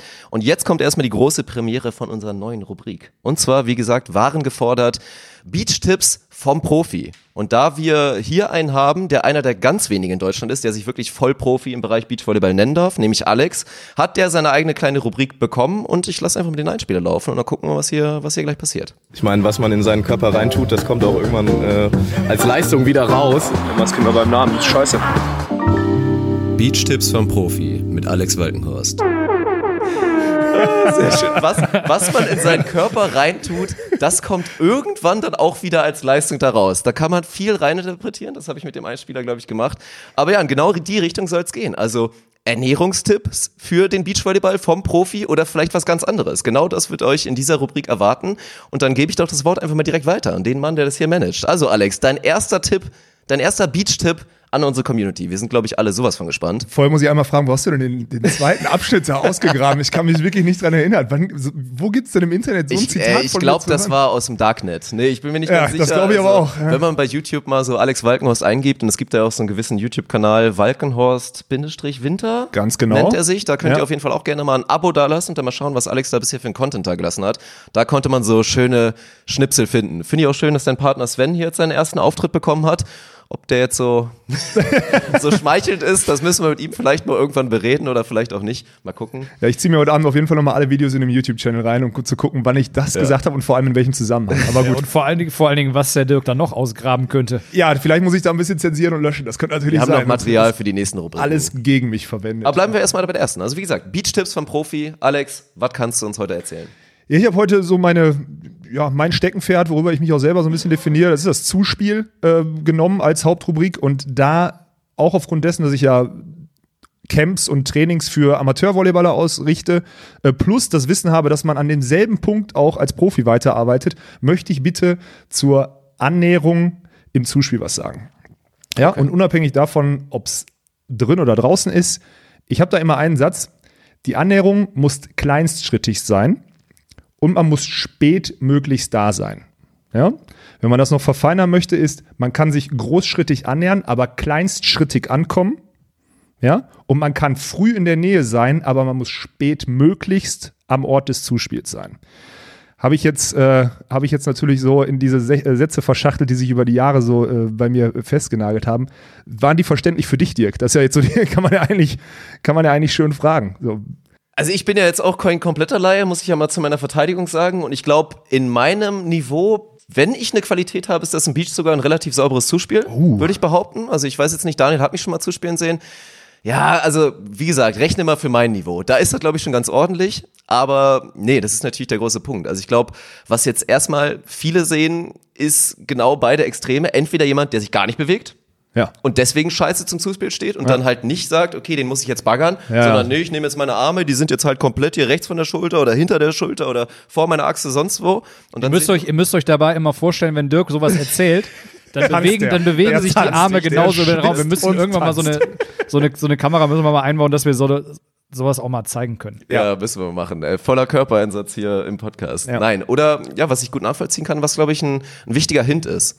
Dass man, dass man eben nicht dann wirklich einfach dann sieht, okay, hier ist jetzt der Ball, ich, ich stehe jetzt schon perfekt und ich habe jetzt, bin jetzt schon im Gedanken bei meinen Fingern und konzentriere mich komplett darauf, sondern dass diese kleinen Mikroanpassungen da wirklich noch wichtig sind. Mikroanpassung, schönes Wort. Das äh, Ja. gefällt mir sehr gut. Das werde Also, ich, werd ich noch mit aufnehmen. Das ja. ist, glaube ich, was, was, was viele vernachlässigen. Also wenn du wirklich sagst, ich möchte ein Zuspiel perfektionieren. Und das Ja. habe ich jetzt so als wichtigsten Punkt da aus deinem. Genau, man kann das jetzt Erklärung noch mal, rausgezogen. man kann das noch mal so ein bisschen ein bisschen strukturierter auffassen. Also ich sehe, dass der Ball nicht zu mir kommt, meistens die Annahmesituation, und ich bewege mich großschrittig, schnellstmöglich, aber nicht sprintend, ja, in eine neutrale Position. Die Annahme kommt ungefähr dahin, wo ich sie erwarte. Und umso näher ich an diesen antizipierten Zuspielort rankomme, umso kleinschrittiger werde ich. Und ich kann auch schon früh in dieser Nähe sein, aber bitte nicht dieses in diesen Gedanken verfallen, jetzt stehe ich perfekt und die Beine einfrieren. In dem Moment passiert irgendwas. In der Halle, also Indoor, lässt sich das manchmal noch verschmerzen.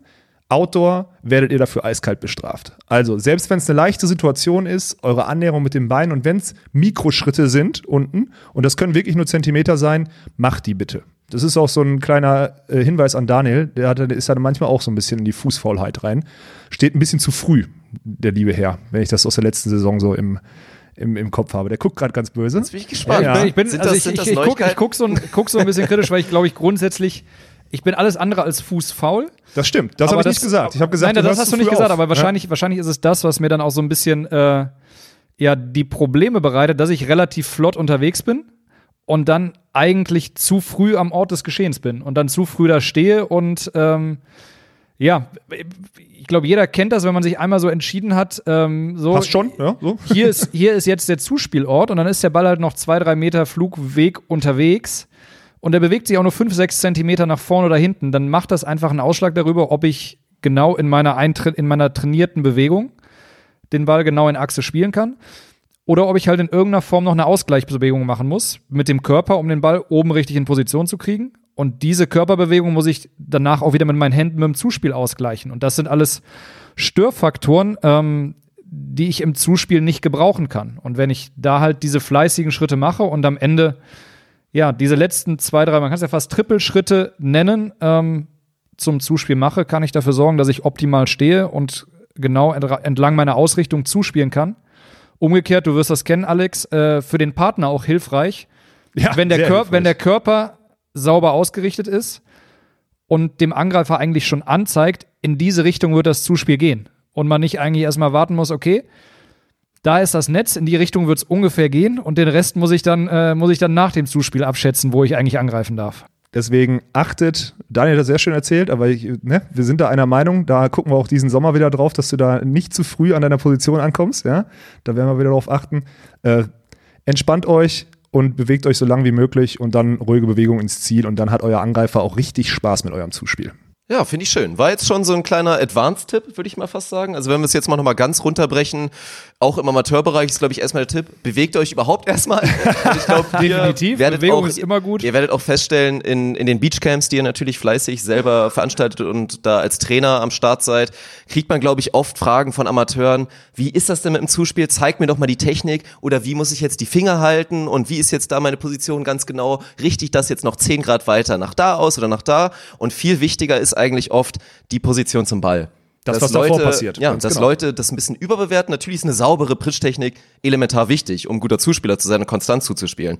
Aber wirklich die gute Position zum Ball konstant zu finden, ist, glaube ich, so eines der ganz, ganz großen Key-Elemente, was ein Zuspieler so gut macht. Also schreib dir das in die Löffel und ja, schön, schöne Premiere fand ich. Von deiner neuen kleinen Rubrik, die wir in den nächsten Wochen auch wieder regelmäßig dabei haben werden. Also ich freue mich schon aufs nächste Mal. Ich glaube, da gehen mir die Themen nicht auf. Aus, keine Sorge. Da, werde ich, da fallen mir noch ein, zwei Sachen fallen mir dazu ein. Ja. Ja, und dann haben wir jetzt auch die natürliche Überleitung geschaffen zum Beachvolleyball. Und auch da wollten wir, wie gesagt, tippen. Ich glaube, wie wir damit anfangen werden, ob Frauen oder Männer, überlasse ich euch einfach wieder. Könnt ihr mal schauen. Ja, wir immer tippen. noch Gentlemen, Ladies first. Machen wir ganz gut. klar. Fangen mit den Ganz Frauen klar. an. Und wie gesagt, drei Kategorien, zwei Kategorien hatten wir uns rausgesucht. Also wir suchen einmal das Finale der deutschen Meisterschaft, also das Finale in Timmendorf. Wir suchen die beiden Teams, die da stehen werden. Das wird, glaube ich, sehr spannend. Und dann nochmal eine Kategorie, das Überraschungsteam der Saison. Wie wir das jetzt individuell auslegen, müssen wir, glaube ich, auch vielleicht nochmal erklären. Ob es eine Überraschung ist, wenn du Ranglistenplatz 4 zum Beispiel bist, ich gucke da wen an, und dann im Finale landest in Timmendorf, ob das schon reicht oder ob du als Überraschungsteam vielleicht eher ein bisschen weiter unten angesiedelt bist und den großen Sprung machst. Das ist Auslegungssache, aber fangen wir doch erstmal vielleicht mit Timmendorf an. Und ja, wer will vorlegen? Ich habe äh, in der Halle vorgelegt. Ich kann auch gerne so weitermachen. Dann bin ich heute immer Ja, der dann Erste. machen wir's so. Dann kann sich der Daniel immer anschließen, wenn er unvorbereitet ist. Hallo, hallo, hallo. Hier, hier, guck mal. Ich weiß, du kannst das auf die Distanz ohne Auf deine Linsen Podcast nicht kann man lesen. nicht gucken, da muss man zuhören, Daniel. Ich weiß, du bist noch nicht so lange dabei, aber das ist. Ja, du kannst gucken. Also, Timmendorf Finale sollten wir schätzen. Ich habe natürlich auch noch weitergemacht. Ich habe auch den deutschen Meister direkt dazu äh, gepackt. Wenn das okay für euch Ja, ist. se- selbstverständlich, ja jeder Also ich mache jetzt keine Finalpaarung, es geht ja um den ersten Platz. Äh, ich habe ganz kurz gesagt, einfach nur äh, Ludwig Kosuch gegen Ittlinger Laboureur mit dem Sieger Ludwig Kosuch. Und dabei ist, glaube ich, natürlich die große Überraschung, dass wir da ein Team nicht sehen, was da vielleicht nominell hingehören sollte. Ja. Und da reden wir von einem neu formierten Team. Da reden wir natürlich von Julia Sude, die sich als Weltklasse-Spielerin, Weltklasse-Blockerin etabliert hat, jetzt einen neuen Partner hat, nämlich nicht mehr Chantal Laboureur, sondern Carla Borger, auch eine extrem erfahrene Spielerin. Du hast da ein Video bei YouTube drüber gemacht. Ich glaube, deine Worte waren damals so paraphrasiert, dass eine Carla Borger dann nochmal ein neues Level freischalten kann in diesem Team. Special Effects habe ich, glaube ich. Ja, genannt. genau. Ja, ja, und ja. die wirklich dann nochmal, also die waren vorher schon brutal stark, waren zwischenzeitlich, glaube ich, Weltranglisten Erste. Und dass eine Carla Borger die so noch besser machen kann. Was ich da rauslese aus deiner Antwort ist, dass du in Saison 1 da irgendwie noch Stolpersteine siehst. Oder woran liegt es letztendlich, dass wir die beiden nicht im Finale sehen? Ich sehe einfach Stolpersteine in der Zuverlässigkeit der Frauen, wenn es auf die deutsche Meisterschaft am Timmendorfer Strand zugeht. Also das ist so. äh, ich wünsche mir da eher so ein Szenario äh, Ittlinger Laboureur gegen, äh, gegen Borger Sude im Halbfinale mit ein bisschen Zickenkrieg und, und sowas, weil das ja alles sehr, sehr ja, mit Sturm auseinandergegangen ist. Ich glaube, dem widmen wir uns in naher Zukunft auch, weil da kommt man nicht drum herum, die Thematik nochmal aufzurollen. Ähm, und ja, ich sehe so ein, so, ein, so ein kratziges Halbfinale mit einem Sieg von Ittlinger Laboureur, weil äh, Sandra dann die Ruhe weg hat, Sandra Ittlinger. Und am Ende gewinnt einfach Laura Ludwig, weil sie Laura Ludwig ist. So. das ja, ist, das ist, äh, das ist auch ähm, meine, meine Erklärung, warum Ludwig Kosuch äh, im, im Finale stehen werden, weil Laura einfach äh, Maggie auch nochmal ein ganzes Stück stärker machen wird und äh, da den Unterschied machen wird. Deswegen sind die auf jeden Fall im Finale. Äh, ich habe ebenso Ittlinger Laboureur im Finale. Ähm, einmal, weil ich, äh, ich sage ja, mach Sandra, nach. Ich hätte es nicht vorher sagen dürfen. jeder hat das alles vorher, auf, alles vorher Ich kann's- Ich aufgeschrieben. kann es beweisen, ja. Ich habe meine Hausaufgaben, ein bisschen Hausaufgaben habe ich gemacht. ähm, einfach weil Sandra sich die, die letzten Jahre ähm, meiner Meinung nach sehr, sehr stark äh, entwickelt hat und ähm, glaube ich mit äh, Chantal jetzt auch noch mal ein Upgrade bekommen hat. Ähm, und ich denke, das wird ihr gut tun. Und wenn sie ihre Entwicklung, Entwicklungskurve weiter, weiter steigend halten kann, ähm, kann das ein sehr starkes Team werden. Ähm, und bei Chantal, glaube ich, ähm, die ja dafür bekannt ist, dass sie, dass sie fleißig ist, dass sie arbeiten kann, die wird, die wird den Sand, äh, den Sand jetzt nicht in den Kopf stecken. Ähm, die wird Ah, den Kopf schön. jetzt nicht in den Sand stecken. Ähm, sondern ich glaube, gerade in Timmendorf, wo man halt mit den anderen Damenteams die Möglichkeit hat, diesen, diesen direkten Vergleich zu schaffen und einfach nochmal zu zeigen, äh, äh, vielleicht auch so, wie du es gesagt hast, mit ein bisschen Zickenkrieg, äh, nein, das äh, war eine dumme Idee von dir, Jule. Ja. Und äh, so nach dem Motto, jetzt erst recht werden die ins Finale kommen und ähm, ob das gegen Laura und Maggie dann reichen wird, das, da lasse ich nochmal ein Fragezeichen hinter. Ja, wir sind uns zumindest einig, was ein Team angeht. Und das ist ja eigentlich ein bisschen überraschend fast schon, finde ich, Chantal Laboureur und Sandra Ittlinger, die ich auch im Finale habe. Bei mir hat's vielleicht auch so ein bisschen Storyline-Gründe, dass ich ein anderes Finale sehe und ich sehe nämlich genau diesen potenziellen Zickenkrieg. Im Finale? Sehe ich im Finale. Stark, Dirk. Also das hat bei mir mehrere Gründe. Ich glaube, es wird doch nochmal auffallen, wie scheiße gut deine Schwester einfach war. Also das ist nichts gegen Laura Das wird- Ludwig. das wird wir, auffallen, ja. Wir wissen alle, wie gut Laura Ludwig ist. Also die ist über jeden Zweifel erhaben, da müssen wir nicht drüber diskutieren. Aber ich glaube, sie wird das wirklich ganz, ganz stark merken, diesen Unterschied zu einfach einer Spielerin, der natürlich die Erfahrung komplett fehlt, weil sie einfach das zweite Jahr als Beachvolleyball spielt. Ich glaube, die können Erfolg haben. Ich glaube auch, dass die beiden auf der World Tour gute Ergebnisse leisten werden. Ich kann mir aber auch super vorstellen, dass sie da unglücklich rausfliegen. Einfach in so einer deutschen Meisterschaft. Dass es da vielleicht noch nicht reicht, dass das Hideout da exklusiv über eine Maggie Kosuch geht und da vielleicht ein bisschen gestruggelt wird und dann geht es mal ganz schnell. Und andersrum sehe ich bei der ebenfalls natürlich neuen Zusammenstellung Carla Borger und Julia Sude, sehe ich es weniger problematisch. Ich glaube, eine Carla, das war dann auch vielleicht schwierig. Die hat im letzten Jahr, wenn du sie fragen würdest, mit Sicherheit auch nicht ihr allerbestes Niveau abgerufen. Nein, ich glaube, das wird sie genauso bestätigen. Genau. Und war spricht, dann ja. noch in dieser Lage, die dann ein bisschen undankbar ist, eine Spielerin tragen zu müssen, die gerade erst Beachvolleyball lernt. Also die Situation, da greifen wir jetzt vielleicht ein bisschen vor und spoilern Ja. auch für das Thema mit den Frauen, für, für Carla hast du jetzt gut erklärt. Letztes Jahr war schon schwierig. Also musste Ja. sich auch viel um die Partnerin kümmern und dann vergisst man manchmal sein eigenes Spiel und ich So. glaube, genau das ist da letztes Jahr passiert. Und ja. dann hab, haben wir da, finde ich, mit Julia Sude für mich eine Partnerin, da sehe ich wenig, wenig Komplikationen am Anfang. um die muss man sich nicht kümmern. Das Da hast sind recht. beides Spielerinnen, einfach, die, die, glaube ich, ihre Erfahrung gut zusammen auf den Platz bringen können. Ich finde Julia Sude allgemein pff, wahnsinnig gute Spielerin, also wirklich bringt da, wird auch Stabilität nochmal für Carla reinbringen, Ja. wird viel Comfortzone, glaube ich, auf einmal für eine Kala dabei sein, so eine Größe dann neben sich zu haben. Und deswegen sehe ich da schon auch in Saison 1 eine sehr, sehr erfolgreiche Saison. Deswegen holen sie am Ende auch den Titel, auch wenn ich einen wirklich echten Kampf von Chantal Lebereur und Sandra Rittlinger erwarte. Also wird, glaube ich, ein geiles Finale. Ich könnte es mir auch über drei, drei Sätze vorstellen, aber am Ende, ja, gewinnt dann die, die ihre Partnerin verlassen hat in der letzten Saison. Das wäre natürlich, das könnte man nicht besser schreiben, ne? Das wär, und dass wir alle drei Ittlinger Laboureur haben, das ist, Jungs, da nehmen wir uns. Ich dachte, ich bin hier so, bin ein Exot mit dem Tipp, aber ist okay. Finde ich, finde ich äußerst interessant und man muss auch einfach mal sagen, jetzt sehr mutig auch von uns. Ne? Ja. Ja, Da wird schon, ich sehe schon den ersten Shitstorm anrollen jetzt. Ja, wir vergessen zugeben, da ja. natürlich ein paar Teams, aber so ist das jetzt strukturiert. Wir können jetzt nicht alle nochmal erwähnen. Die Aufgabe war, das Finale zu tippen. Und dass wir da jetzt zum Beispiel das Team Binek Schneider, die die amtierenden deutschen Meister sind, bisher nicht erwähnt haben. Das passiert halt leider mal, das tut mir auch an der Stelle leid, aber so ist es nun mal. Aber wir wechseln rüber und jetzt wird's, glaube ich, spannend, weil ich bin mir sicher fast, wir werden alle jetzt ein verschiedenes Team nennen. Also würde mich schon sehr wundern, wenn einer das Team hat, was ich jetzt hier habe. Das große Überraschungsteam der deutschen Tour im Damenbereich in der nächsten Saison. Wie gesagt, wir werden es wahrscheinlich alle verschieden auslegen, aber hau mal raus. Alex, du legst wie immer vor. Ja. Also ich habe Überraschungsteam natürlich erstmal sehr unterschiedlich, also es ist sau schwierig jetzt Überraschungsteam zu sagen. Nimmt man jetzt ein 17, eine 17 und eine 16-Jährige, muss ich zugeben, in dem Altersmetier kenne ich mich auch nicht so gut aus und mag gar nicht über die Qualitäten da urteilen.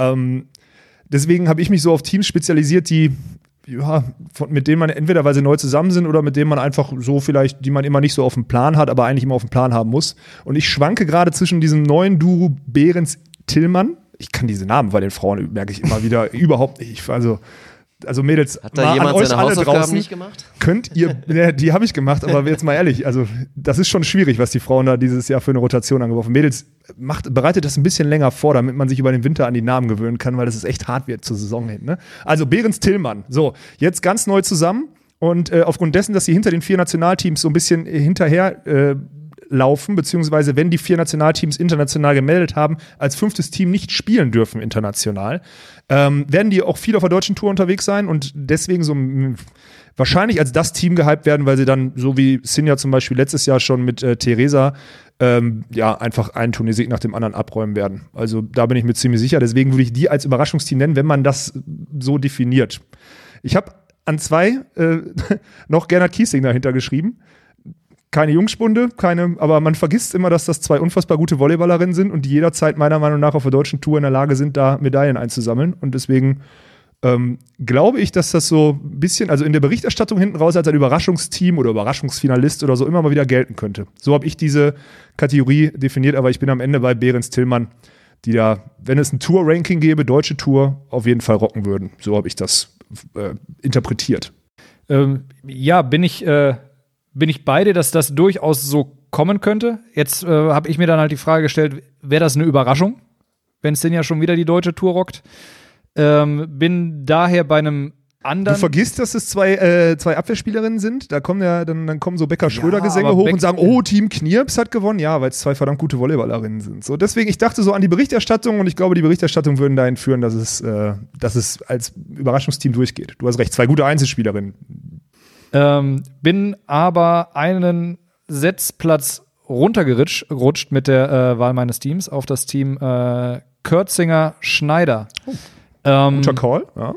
Überraschungsteam, ich, ich, ich, ich weiß nicht, was da passiert. Ich finde, das ist so ein bisschen, das ist so Super ein bisschen interessante Team, Konstellation, Super ja, ja, ja. interessant. Äh, Ich hätte jetzt fast gesagt, ein bisschen Team Wundertüte.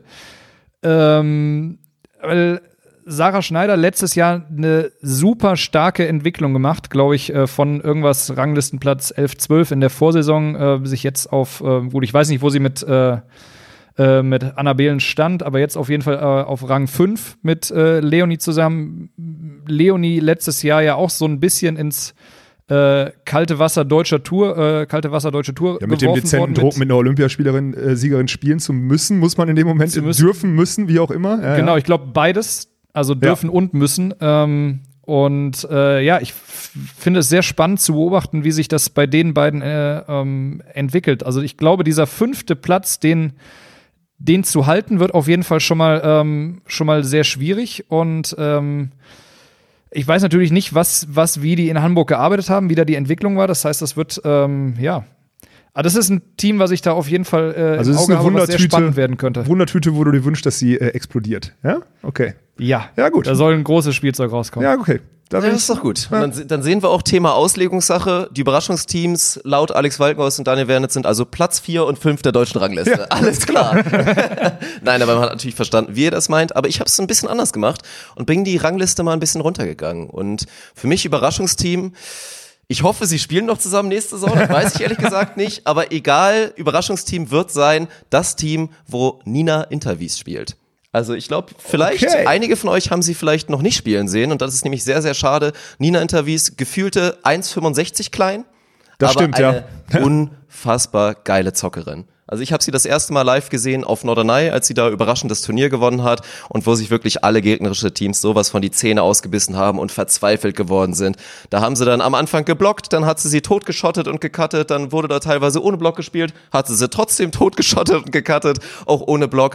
Und klar, man kann jetzt vielleicht sagen, das ist eine Spielerin, die hat in der letzten Saison, glaube ich, schon viel überrascht und war vielleicht da schon eine Überraschung, unter anderem auch mit einem starken Platz 5 auf der Techniker Beach Tour in Kühlungsborn, was, glaube ich, die wenigsten erwartet haben. Da könnte man jetzt sagen, ey, die ist klein, komm, das ist jetzt unangenehm, aber wir stellen uns jetzt mal auf die ein und dann wird sie keinen Erfolg mehr haben. Und das sehe ich nicht. Ich glaube, da ist sie zu gut. Und ich glaube, dass Nina Interviews beweist, wie man im Damenbereich zumindest wirklich mit ja, relativ wenig Körpergröße trotzdem sehr, sehr erfolgreich nehmen kann, sein kann. Nämlich, dass man unfassbar konstant ist, wenig Fehler macht und ja, du hast halt im Damenbereich, meiner Meinung nach, ist das Blockniveau nicht so stark teilweise. Das was? du halt bei, das, das was meinst du? Ich habe das Wort gar nicht verstanden. okay, wir wissen alle, was wir da meinen. Ach, Da du meinst die halt- Spielsituation, wo die Frau, eine Frau vorne am Netz steht und die andere hinten im Feld. Die meinst du? Ja, und okay. wo manchmal die Hände drüber sind, manchmal die Hände Ah. nicht drüber sind. Also du hast halt da nicht den Alex Walkenhorst-Block, wo dann eine 1,65 in den es nicht mal vorbeikommt. Die wird da immer ihre Lösung finden. Und ja, die haben eine schöne Entwicklung gemacht und ich glaube, Überraschung in dem Sinne, dass sie einige Teams überholen werden davor. Ich sehe sie jetzt nicht in der Top 5 in der nächsten Saison. du hast das Hat der, hat der Alex jetzt seiner Schwester eigentlich auch Blockqualitäten abgeschrieben? Nein, natürlich nicht. Ich glaube, da müssen ich wir habe uns einfach nicht nur mal, also da können wir mal, da können wir jetzt lange drüber diskutieren. Meine Schwester spielt übrigens auch gar nicht mehr. So, davon mal ganz ab. Ja, aber ich glaube, was wir alle feststellen können, es gibt halt wenige Frauen, die wirklich wie eine Kira Walkenhorst da wirklich einfach mal, ja, Deckel drauf, das Ding ist zu. Ja. Das passiert halt einfach nicht, da gibt's gewisse physiologische Gründe für. Trotz der geringen Netzhöhe, aber das ist für mich der Grund. Also ich glaube, sie werden fünf, sechs Plätze gut machen können. Wir werden sie safe bei Timmendorf sehen. Das wird nicht knapp werden und das wäre eine schöne Überraschung. Also Shoutouts gehen raus an den Nina-Interviews. Macht echt Spaß, der zuzugucken. Also Ich kann das sogar bestätigen. Ich habe sie ja auch auf Norderney gesehen. Also das war beeindruckend, was sie spielt, die Frau. Ja. Stark. Gute, gute Ausrichtung dieser, ja, finde ich, finde ich gut von dir, Dirk. Schön. Das macht diese Runde hier auch aus. Ne? Wir gucken da alle in die verschiedenen Sphären und das ist, äh, gefällt mir immer mehr, kommt immer mehr raus. Männer, Stunde 20. Ich glaube, wir sind durch. Also theoretisch hätten wir noch ein, zwei Backup-Themen gehabt, die wir, glaube ich, aber auch alle verlagern können auf die nächste Episode, oder? Also, falls ihr jetzt noch unglaublich viel Bock habt, können wir das meinetwegen machen. Aber das wäre jetzt auch eine runde Geschichte, einfach jetzt zu sagen, komm, war schön und bis zum nächsten Mal, oder?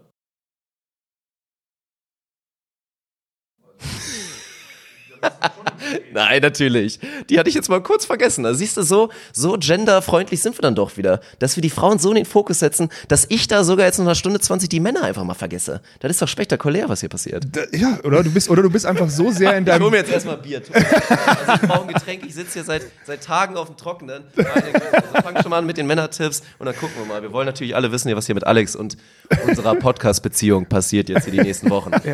Dirk, Dirk, wenn du zufällig zwei Getränke findest, macht das gar nichts. Oh Mann, Jungs, also ich sehe schon, die letzte, die erste Episode haben wir freitags vormittags aufgenommen. Da äh, ging das alles noch besser vonstatten und jetzt sitzen wir hier montags abends in Illustra Runde.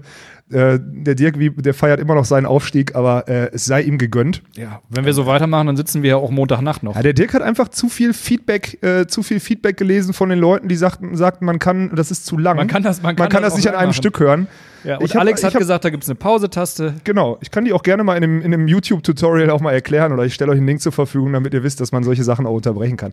Äh, tut doch nichts zur Sache. Wir haben, äh, der Dirk wollte eine, eine Thematik noch vergessen, nämlich das Timmendorf-Finale der Männer wäre der nächste Punkt und den geben wir, um den kommst du nicht drum herum, Dirk. Da musst du einen Tipp geben, ob du vorbereitet bist oder nicht. Ähm, mein Timmendorf-Finale Männer. Muss ich eigentlich anfangen in der Kategorie? Ja, ich, wir wollen es alle hören. Wir Ja. wollen alle hören, wie du dich schön da selbst reintippst. Nein, ich, ich sehe Tole Wickler gegen Elas Flüggen. Oha. Ja, Tole Wickler, weil sie das äh, aktuell beste deutsche Team sind, weil sie auch am Ende der Saison aufgrund dessen, dass es zwei Clemens durch seine Verletzungssorgen, die er früher hatte, und Julius einfach, weil er ein hochintelligenter Typ ist, die werden äh, es hinkriegen, trotz einer langen und auch harten Saison international, die sie definitiv haben werden, äh, zu den deutschen Meisterschaften nochmal Gas zu geben, fit zu sein. Und dann wird der dreifache deutsche Meister Clemens Wickler äh, seinen vierten Titel holen. Und die Titelverteidigung für Tole Wickler wird's wuppen. Gegen ihr Nationalmannschaftsduo, äh, ja, mit dem sie immer trainieren. Nils Ehlers wird eine Entwicklung nach, neben Lars Flügen machen, da bin ich mir sicher. Und dann ist es einfach unendlich schwierig, gegen dieses Team Ball auf den Boden zu kriegen. Und äh, ja, deswegen sehe ich die in so einem Timmendorf-Finale. Und dann wird es wirklich schön, weil auch Julius, äh, der wird Trouble haben, gegen die den Ball auf den Boden zu kriegen. Und dann wird das auf jeden Fall ein ansehnliches Matchup. Und da freue ich mich dann jetzt schon drauf. Also gegen eure Erwartung, ich bin da nicht dabei. ja, dann äh, steige ich da an der Stelle direkt ein. Ich habe auch Tole Wickler vorne. Ich sehe auch Tole Wickler als deutschen Meister.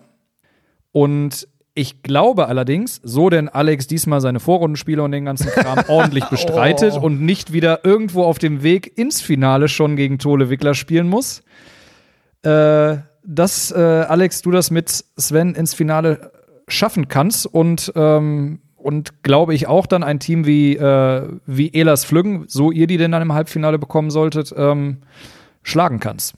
Ja, vielen Und, Dank. Ne? Ähm, ja, du hast gesagt, du willst, also du hast gesagt, du irgendwann habe ich dich mal sagen, hören, du willst aufs Treppchen in Timmendorf und äh, so wie du vorhin, ähm, sag ich mal, off-Record mal hast fallen lassen, das Treppchen ist eigentlich nur eine Stufe, daneben ist links und rechts ein Abgrund. Der zweite als erster Verlierer, ne? Das ist, äh, das ist aber so. Ähm, ja, deswegen, deswegen eigentlich hast du, eigentlich ist dein Wunsch ja deutscher Meister. Da, da mache ich kein Hehl draus. Ich würde gerne in meinem Leben deutscher Meister mal werden. Ja, das habe Glaube ich ich, schon vor auch zwei, dreimal vor die zwei, Wand gefahren. Nach zwei Vize, äh, nach Ja, zwei ich wollte gerade sagen, das, Vizemeistertiteln, das nach zweimal mit erster Sicherheit auch Verlierer. immer noch ein bisschen, als Ja. ich dich in der ersten Episode als den mehrfachen deutschen Vizemeister angekündigt habe. Das hört sich schön an, aber ich glaube, für dich hört sich das nämlich gar nicht so schön an, weil da halt viel Schmerz das ist noch unvollständig, und, ne? Ja. Ja, man hat halt verloren. Das ist leider, leider das Stichwort. Aber finde ich sehr, sehr spannend. Bei mir muss ich zugeben, würde es jetzt nochmal akut was ändern, ob ich bei so einem potenziellen Meisterschaftstitel feier, ob ich da eingeladen wäre, weil dann kann ich da vielleicht noch was drehen. Wir machen dann, äh, wir machen dann Live-Podcast nach der Siegerehrung oder was? Also, Also das, ich das sehe steht den, fest. also ich sehe den Dirk Alex sowas von den Timmendorf. anderthalb, anderthalb Promille. Das dann trinke ich auch endlich mal ein Bier. Ja. So, Freunde, nämlich, weil dann ist nämlich Anfang September und dann ist nämlich meine Off-Season und dann wird nämlich auch mal ein alkoholisches Und ich kann Getränk dir, zu sich ich kann dir versprechen, Alex Walkenhorst in Timmendorf mit einem alkoholischen Getränk, sehr unterhaltsam. Die einen sagen so, die anderen sagen so. das glaub, wird dann der Throwback Sunday oder naja, also es gibt da so gewisse Gerüchte, die man so über Alex von früher hört, aber mal schauen. Das sind keine Gerüchte, die stimmen alle. Das ist Alex Unleashed in alle. Timmendorf. So wird die Episode dann heißen. Ich freue mich drauf. Also kommen wir zu meinem Finale und ja, Tole Wickler, da sind wir, ist leider sehr, sehr langweilig, aber das ist nun mal einfach so. die sind also, einfach verdammt gut. die sind einfach stabil, gut das ist so. Schlechter werden sie im Zweifel nicht, Nein. wenn sie gesund bleiben. Dafür sind sie Natürlich. noch nicht alt genug, noch lange So, nicht. Das ist Ja. das Ding und natürlich bei unseren Tipps rechnen wir perfekte Gesundheit nur mit ein. Wir reden jetzt nicht drüber, ist irgendwer angeschlagen oder zwickt da wieder irgendwo die Schulter oder ist Clemens nicht fit. Wenn die beiden fit sind, werden sie ins Finale kommen. Ja. Das ist leider so. Aber ich habe mich auch bewusst, und das tat mir auch ein bisschen weh, gegen meinen, und ich hoffe, dass äh, ich trete euch da jetzt nicht zu nah, gegen meinen Lieblingsspieler auf der Tour tippe, und das ist nämlich ein Lars Flüggen. Und ich tippe leider gegen ihn. Ich würde mir das wünschen für ihn. Und ich habe aber noch meine gewissen Zweifel, was dieses neue Duo angeht. Da muss ich das wirklich erstmal sehen, wie es funktioniert und ob es funktioniert. Ich finde, Lars Flüggen ist ein unglaublich geiler Spieler und da gab es lange Jahre auch Diskussionen, ah, wenn der vielleicht mal ein bisschen besseren Blocker hätte und da halt ein Böckermann seine Limitationen mitbringt. Aber das ist, glaube ich, wieder dieser klassische Faktor, den wir auch oft im Beachvolleyball sehen. Das hat einfach unfassbar gut gepasst mit den beiden.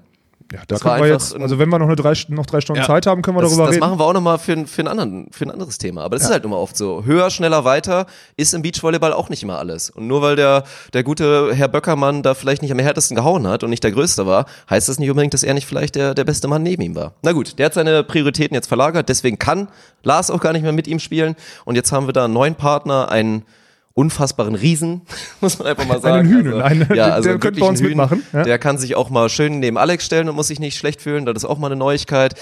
Aber ich sehe es noch nicht. Ich sehe es noch nicht und deswegen wird der Weg offen und zwar für dich, Alex. Ich glaube, ihr schafft das, aber mit einem Kampf. Ich sehe euch da nicht glatt durchmarschieren.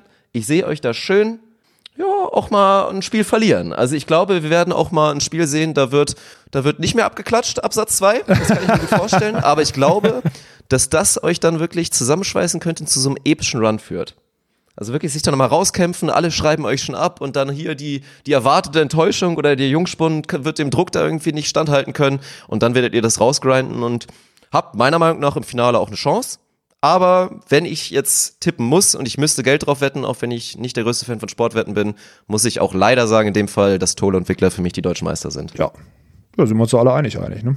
Stark, Jungs. Ich, ja. wir, wir, sind uns einig, wer deutscher Meister wird. Wir wissen nur nicht genau, wer verlieren darf. Ja, ich, bin, ich bin gerade, wirklich, ich bin gerade wirklich gerührt, äh, wie, wie sehr er mich hier in den Olymp hebt. Ich, vielleicht muss ich aber dann meine, mein Engagement hier im, im Podcast ein bisschen runterschrauben und noch mehr trainieren jetzt, weil jetzt hat er mich ganz schön unter Druck gesetzt. Aktuell hast du ja noch eine Entschuldigung, das ist dein schön eingekalkter Fuß, der uns ja, ja. hier entgegenbaumelt. Also das wäre auch mal ein Instagram Ja, schön wär's. Ich habe heute trotzdem zweimal trainiert. Ne? Also ist ja, nicht so. Nee, fleißig ist er trotzdem. Und ja, welche Teams fleißig sein werden und dementsprechend auch bessere Ergebnisse jetzt einheimsen werden der nächsten Saison darüber geht's jetzt. Darum geht's jetzt, die Überraschungsteams.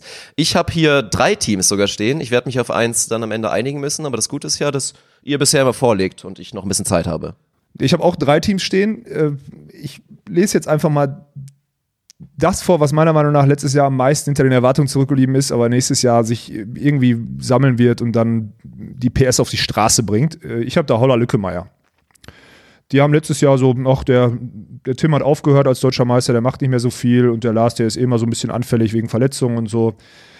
Die werden, so wie sie letztes Jahr auch in Timmendorf, äh, werden genau die Siege, die sie, die sie machen müssen, werden sie einfahren und dann werden die wirklich eine viel, viel präsentere Saison spielen als letztes Jahr. Da bin ich mir sehr, sehr sicher. Ich kann, darf ich noch kurz sagen, welche Teams ich da noch stehen hatte? Wenn, wenn ich danach auf genau das eingehen soll? Ja, Benzin Erdmann und dann habe ich als hottestes Fragezeichen, Ausrufezeichen, ich weiß es nicht, kann man drüber diskutieren, Team, äh, so war Fretschner noch.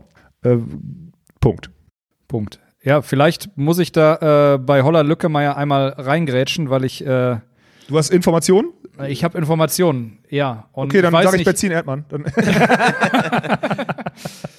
Mit derselben Begründung, wohlgemerkt, ja. So. Äh, jetzt weiß ich allerdings nicht, ob ich da jetzt spoilere oder ob ich irgendeine Information raushaue, die ich. Also ich habe sie, mir wurde, mir wurde nicht gesagt, dass ich das nicht sagen darf.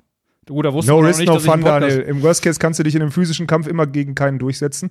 Also Doch, gegen Lars würde ich, gegen Lars, okay. Lars schaffe ich. ähm, meines Wissens spielen die beiden kommenden Sommer nicht. Und okay. damit wird dein Tipp hinfällig. Benzin Erdmann, habe ich doch gesagt. okay. Selbe okay, Begründung, dann, äh, Benzin Erdmann, letztes Jahr unter Wert, dieses Jahr besser. Benzin Erdmann. Ja. So, sollte, sollte, sollte das stimmen, wünsche ich mir übrigens für Münster, wünsche ich mir Lücke Meier Romund. Oh, ja. Das fände ich, äh, das, ob das dann ein, ob das dann ein, ein Team, äh, ein Team für die, für die Saison wird, ähm, weiß man nicht. Aber ich habe, äh, das fände ich schön, wenn die da beiden da in Münster spielen. Ja. Papa, Papa Romund soll immer mal hier und da auf dem, auf ganz dem, genau auf dem Cup noch spielen. Ganz der, der, der, muss genau. fit bleiben. Ja. Falls irgendwo ein Blocker also, gebraucht falls Jan wird. irgendwie langweilig ist, der kann mit mir auch gerne mal so ein A-Plus-Turnier spielen, wenn ihm ganz langweilig ist. Also ich habe gehört, ich brauche Punkte. Äh, ich habe gerade eine Nachricht von ihm gekriegt, weil wir ja anscheinend er hat sind. Er hat keinen Bock. Schwein. Ja, ganz ehrlich, kann ich verstehen. Also Jan, falls du zuhörst, mach dir keinen Stress. Ich gebe dir trotzdem noch die Hand nächstes Mal. Sehr gut. Ähm, ja, dann mache ich, äh, dann mache ich mal weiter mit, äh, mit meinen äh, Überraschungsteams. Ähm, äh, das eine sind Böckermann Kaper, die ich ja, eigentlich ich äh, ähnlich, äh, ähnlich ausgelegt habe, wie du es vorhin mit Behrens Tillmann gemacht hast. Mhm. Und zwar könnte ich mir vorstellen, dass die auf der deutschen Tour ziemlich rocken werden. Und ja. ähm, äh, für, für Max ist, äh, ist Markus Böckermann definitiv ein, ein Upgrade. Ähm, Wegen der Zuspielqualität. Ja. Punkt. Ja. Ganz Punkt. einfach. Ich würde auch in der Blockqualität anschließen. Da muss man gucken, wie stabil Markus noch ist, äh, ob er mitschwanger war oder so, das weiß man noch ja, nicht. Aber ja, das, das stimmt, aber der wird, äh, der, wird sein, der wird sein Händchen am Ball nicht, nicht verloren Nein, haben. Und, und in den Basics wird er auf jeden Fall immer noch einen überragenden Job machen, das stimmt. Ja, ja. das, das denke ich auch. Und äh, ich könnte, könnte mir vorstellen, dass die sich dann äh, regelmäßig, so denn die anderen internationalen Teams alle irgendwo auf der Welt unterwegs sind, äh, dann Fight leisten werden äh, mit Becker Schröder. Mhm. Äh, darum, wer jetzt, die, wer jetzt die Vorherrschaft auf der deutschen Tour da äh, an sich reißt. Ähm, ja, die sehe ich national auf jeden Fall äh, sehr, sehr weit vorne.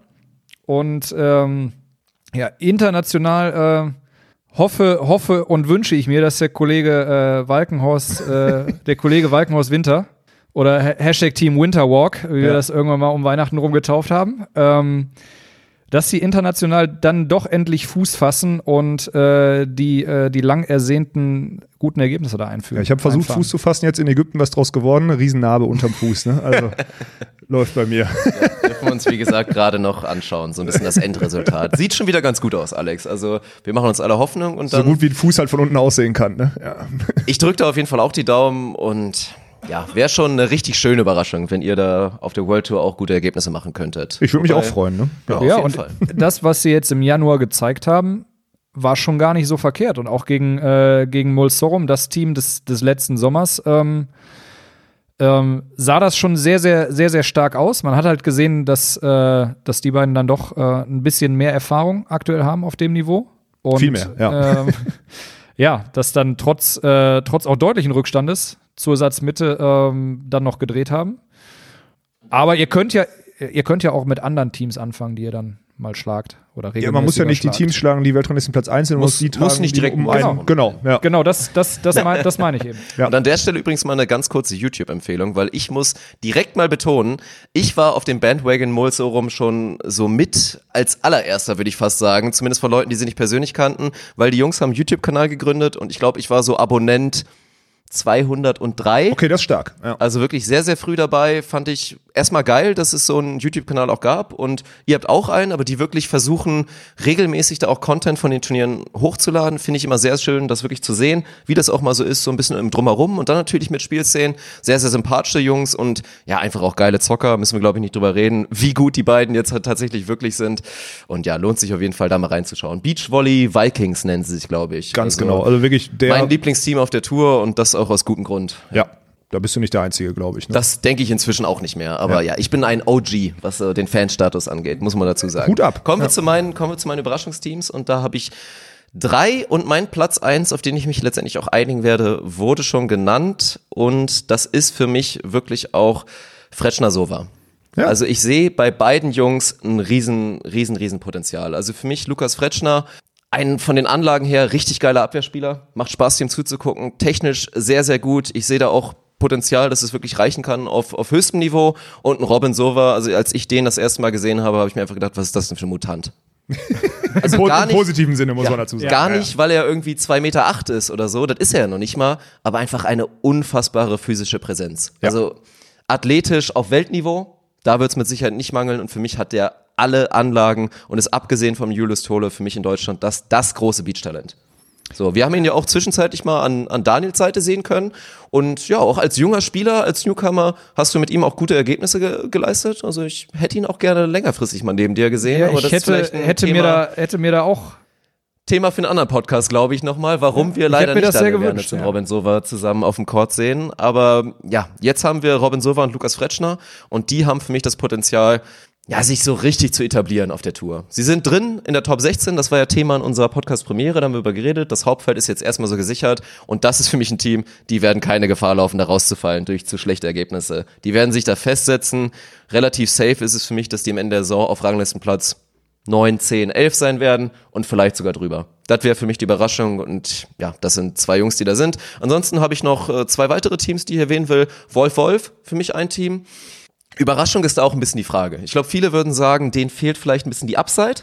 Vielleicht gucken Ja. auch viele auf den, auf den kleineren Wolf, auf den, auf den guten alten Georg und sagen, ah, vielleicht ist es im Zweifel er, aber ich finde erstmal beides sausympathische Jungs, ein Team, für das ich gerne route und wo ich mal gerne die Daumen mal ein bisschen härter gedrückt halte und ja, Peter Wolf für mich ein geiler Beachvolleyballer und ich glaube, dass die beiden im Tank haben, zumindest einmal auf der Techniker Beach Tour ein richtig geiles Ergebnis zu machen.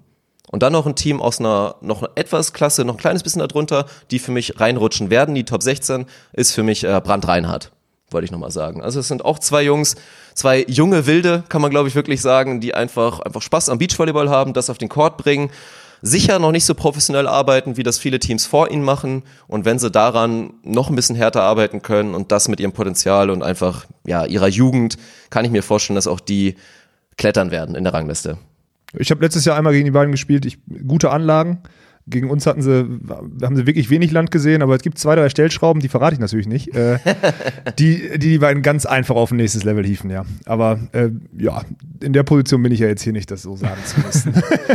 Man Nee, muss sich das Leben ja ja- nicht schwerer machen, als es Nee, ist. und die haben ja mit, äh, mit, äh, mit Becker Schröder auch eine, eine, sehr, sehr gute Trainingsgruppe, ähm, was gerade jungen Spielern, glaube ich, auch gut tun könnte ähm, oder dürfte. da wird Entwicklung sie, kommen, ja, auf jeden Ja. Fall.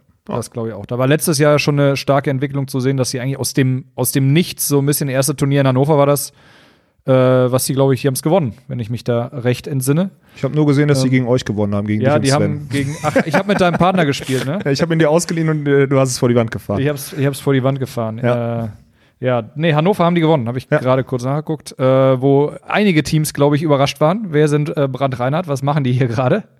Äh, ja, starke Jungs und ich glaube auch, genauso wie Dirk das sagt, die werden sich äh, kommende Saison in die Tour reinspielen.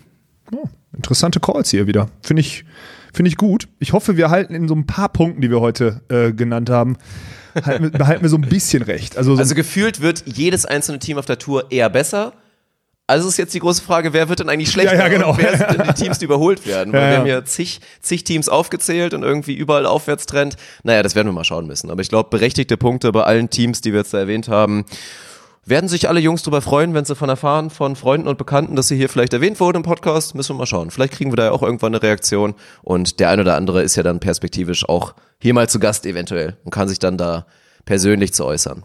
Das ist doch schön. Und jetzt sind wir an dem Punkt, den ich vorhin schon machen wollte, nämlich wir können abmoderieren. Wir sind durch für heute. Die längste Episode in unserer jungen Podcast-Historie.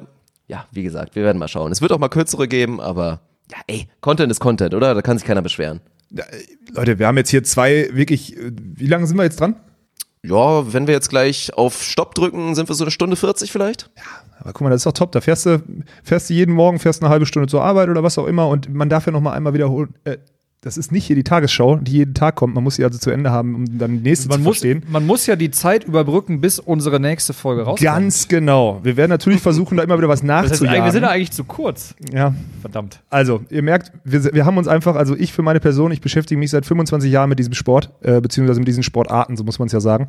Und äh, uns wird, werden die Themen nicht ausgehen. Und das ist egal, ob jede Episode zwei Stunden oder eine Stunde geht. Da muss ich euch enttäuschen, ihr werdet immer irgendwas von mir zu hören. Und kriegen. jetzt mal ganz ehrlich, also bevor man sich da jetzt hinsetzt zu Hause und den nächsten Matthias Schweighöfer, Till Schweiger Film guckt, dann kannst du dir einfach mal eine Stunde 40 Zeit nehmen, ist genau die gleiche Länge und hörst unseren Podcast. Im Zweifel wirst du bei uns mehr Mehrwert bekommen.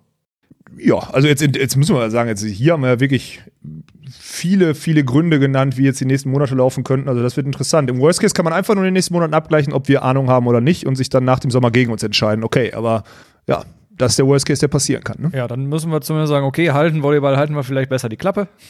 Ja, auch das kann ja bis, passieren. Bis, ne? bis wir bei Beachvolleyball auflaufen, haben wir dann noch ein paar Wochen mehr Zeit. Ja. Schön. Jungs, es hat Spaß gemacht in der nächsten Episode, das haben wir uns jetzt heute auch noch gespart. Wollen wir auch noch mal wirklich explizit auf eure individuellen Ziele eingehen. Also Das wir haben jetzt wir. auch von Daniel noch gar nicht so richtig gehört, was hat der eigentlich in der nächsten Saison vor? Und der will mit Sicherheit auch klettern und zu den Teams gehören, die auf dem Aufwärtstrend sind. Alex haben wir jetzt ein bisschen angeteasert, in welche Richtung es geht, aber auch da Stichwort Olympia-Quali und so weiter, werden wir alle noch mal drüber reden. Aber das heben wir uns, wie gesagt, auf. Das war's. Zweite Episode ohne Netz und sandigen Boden.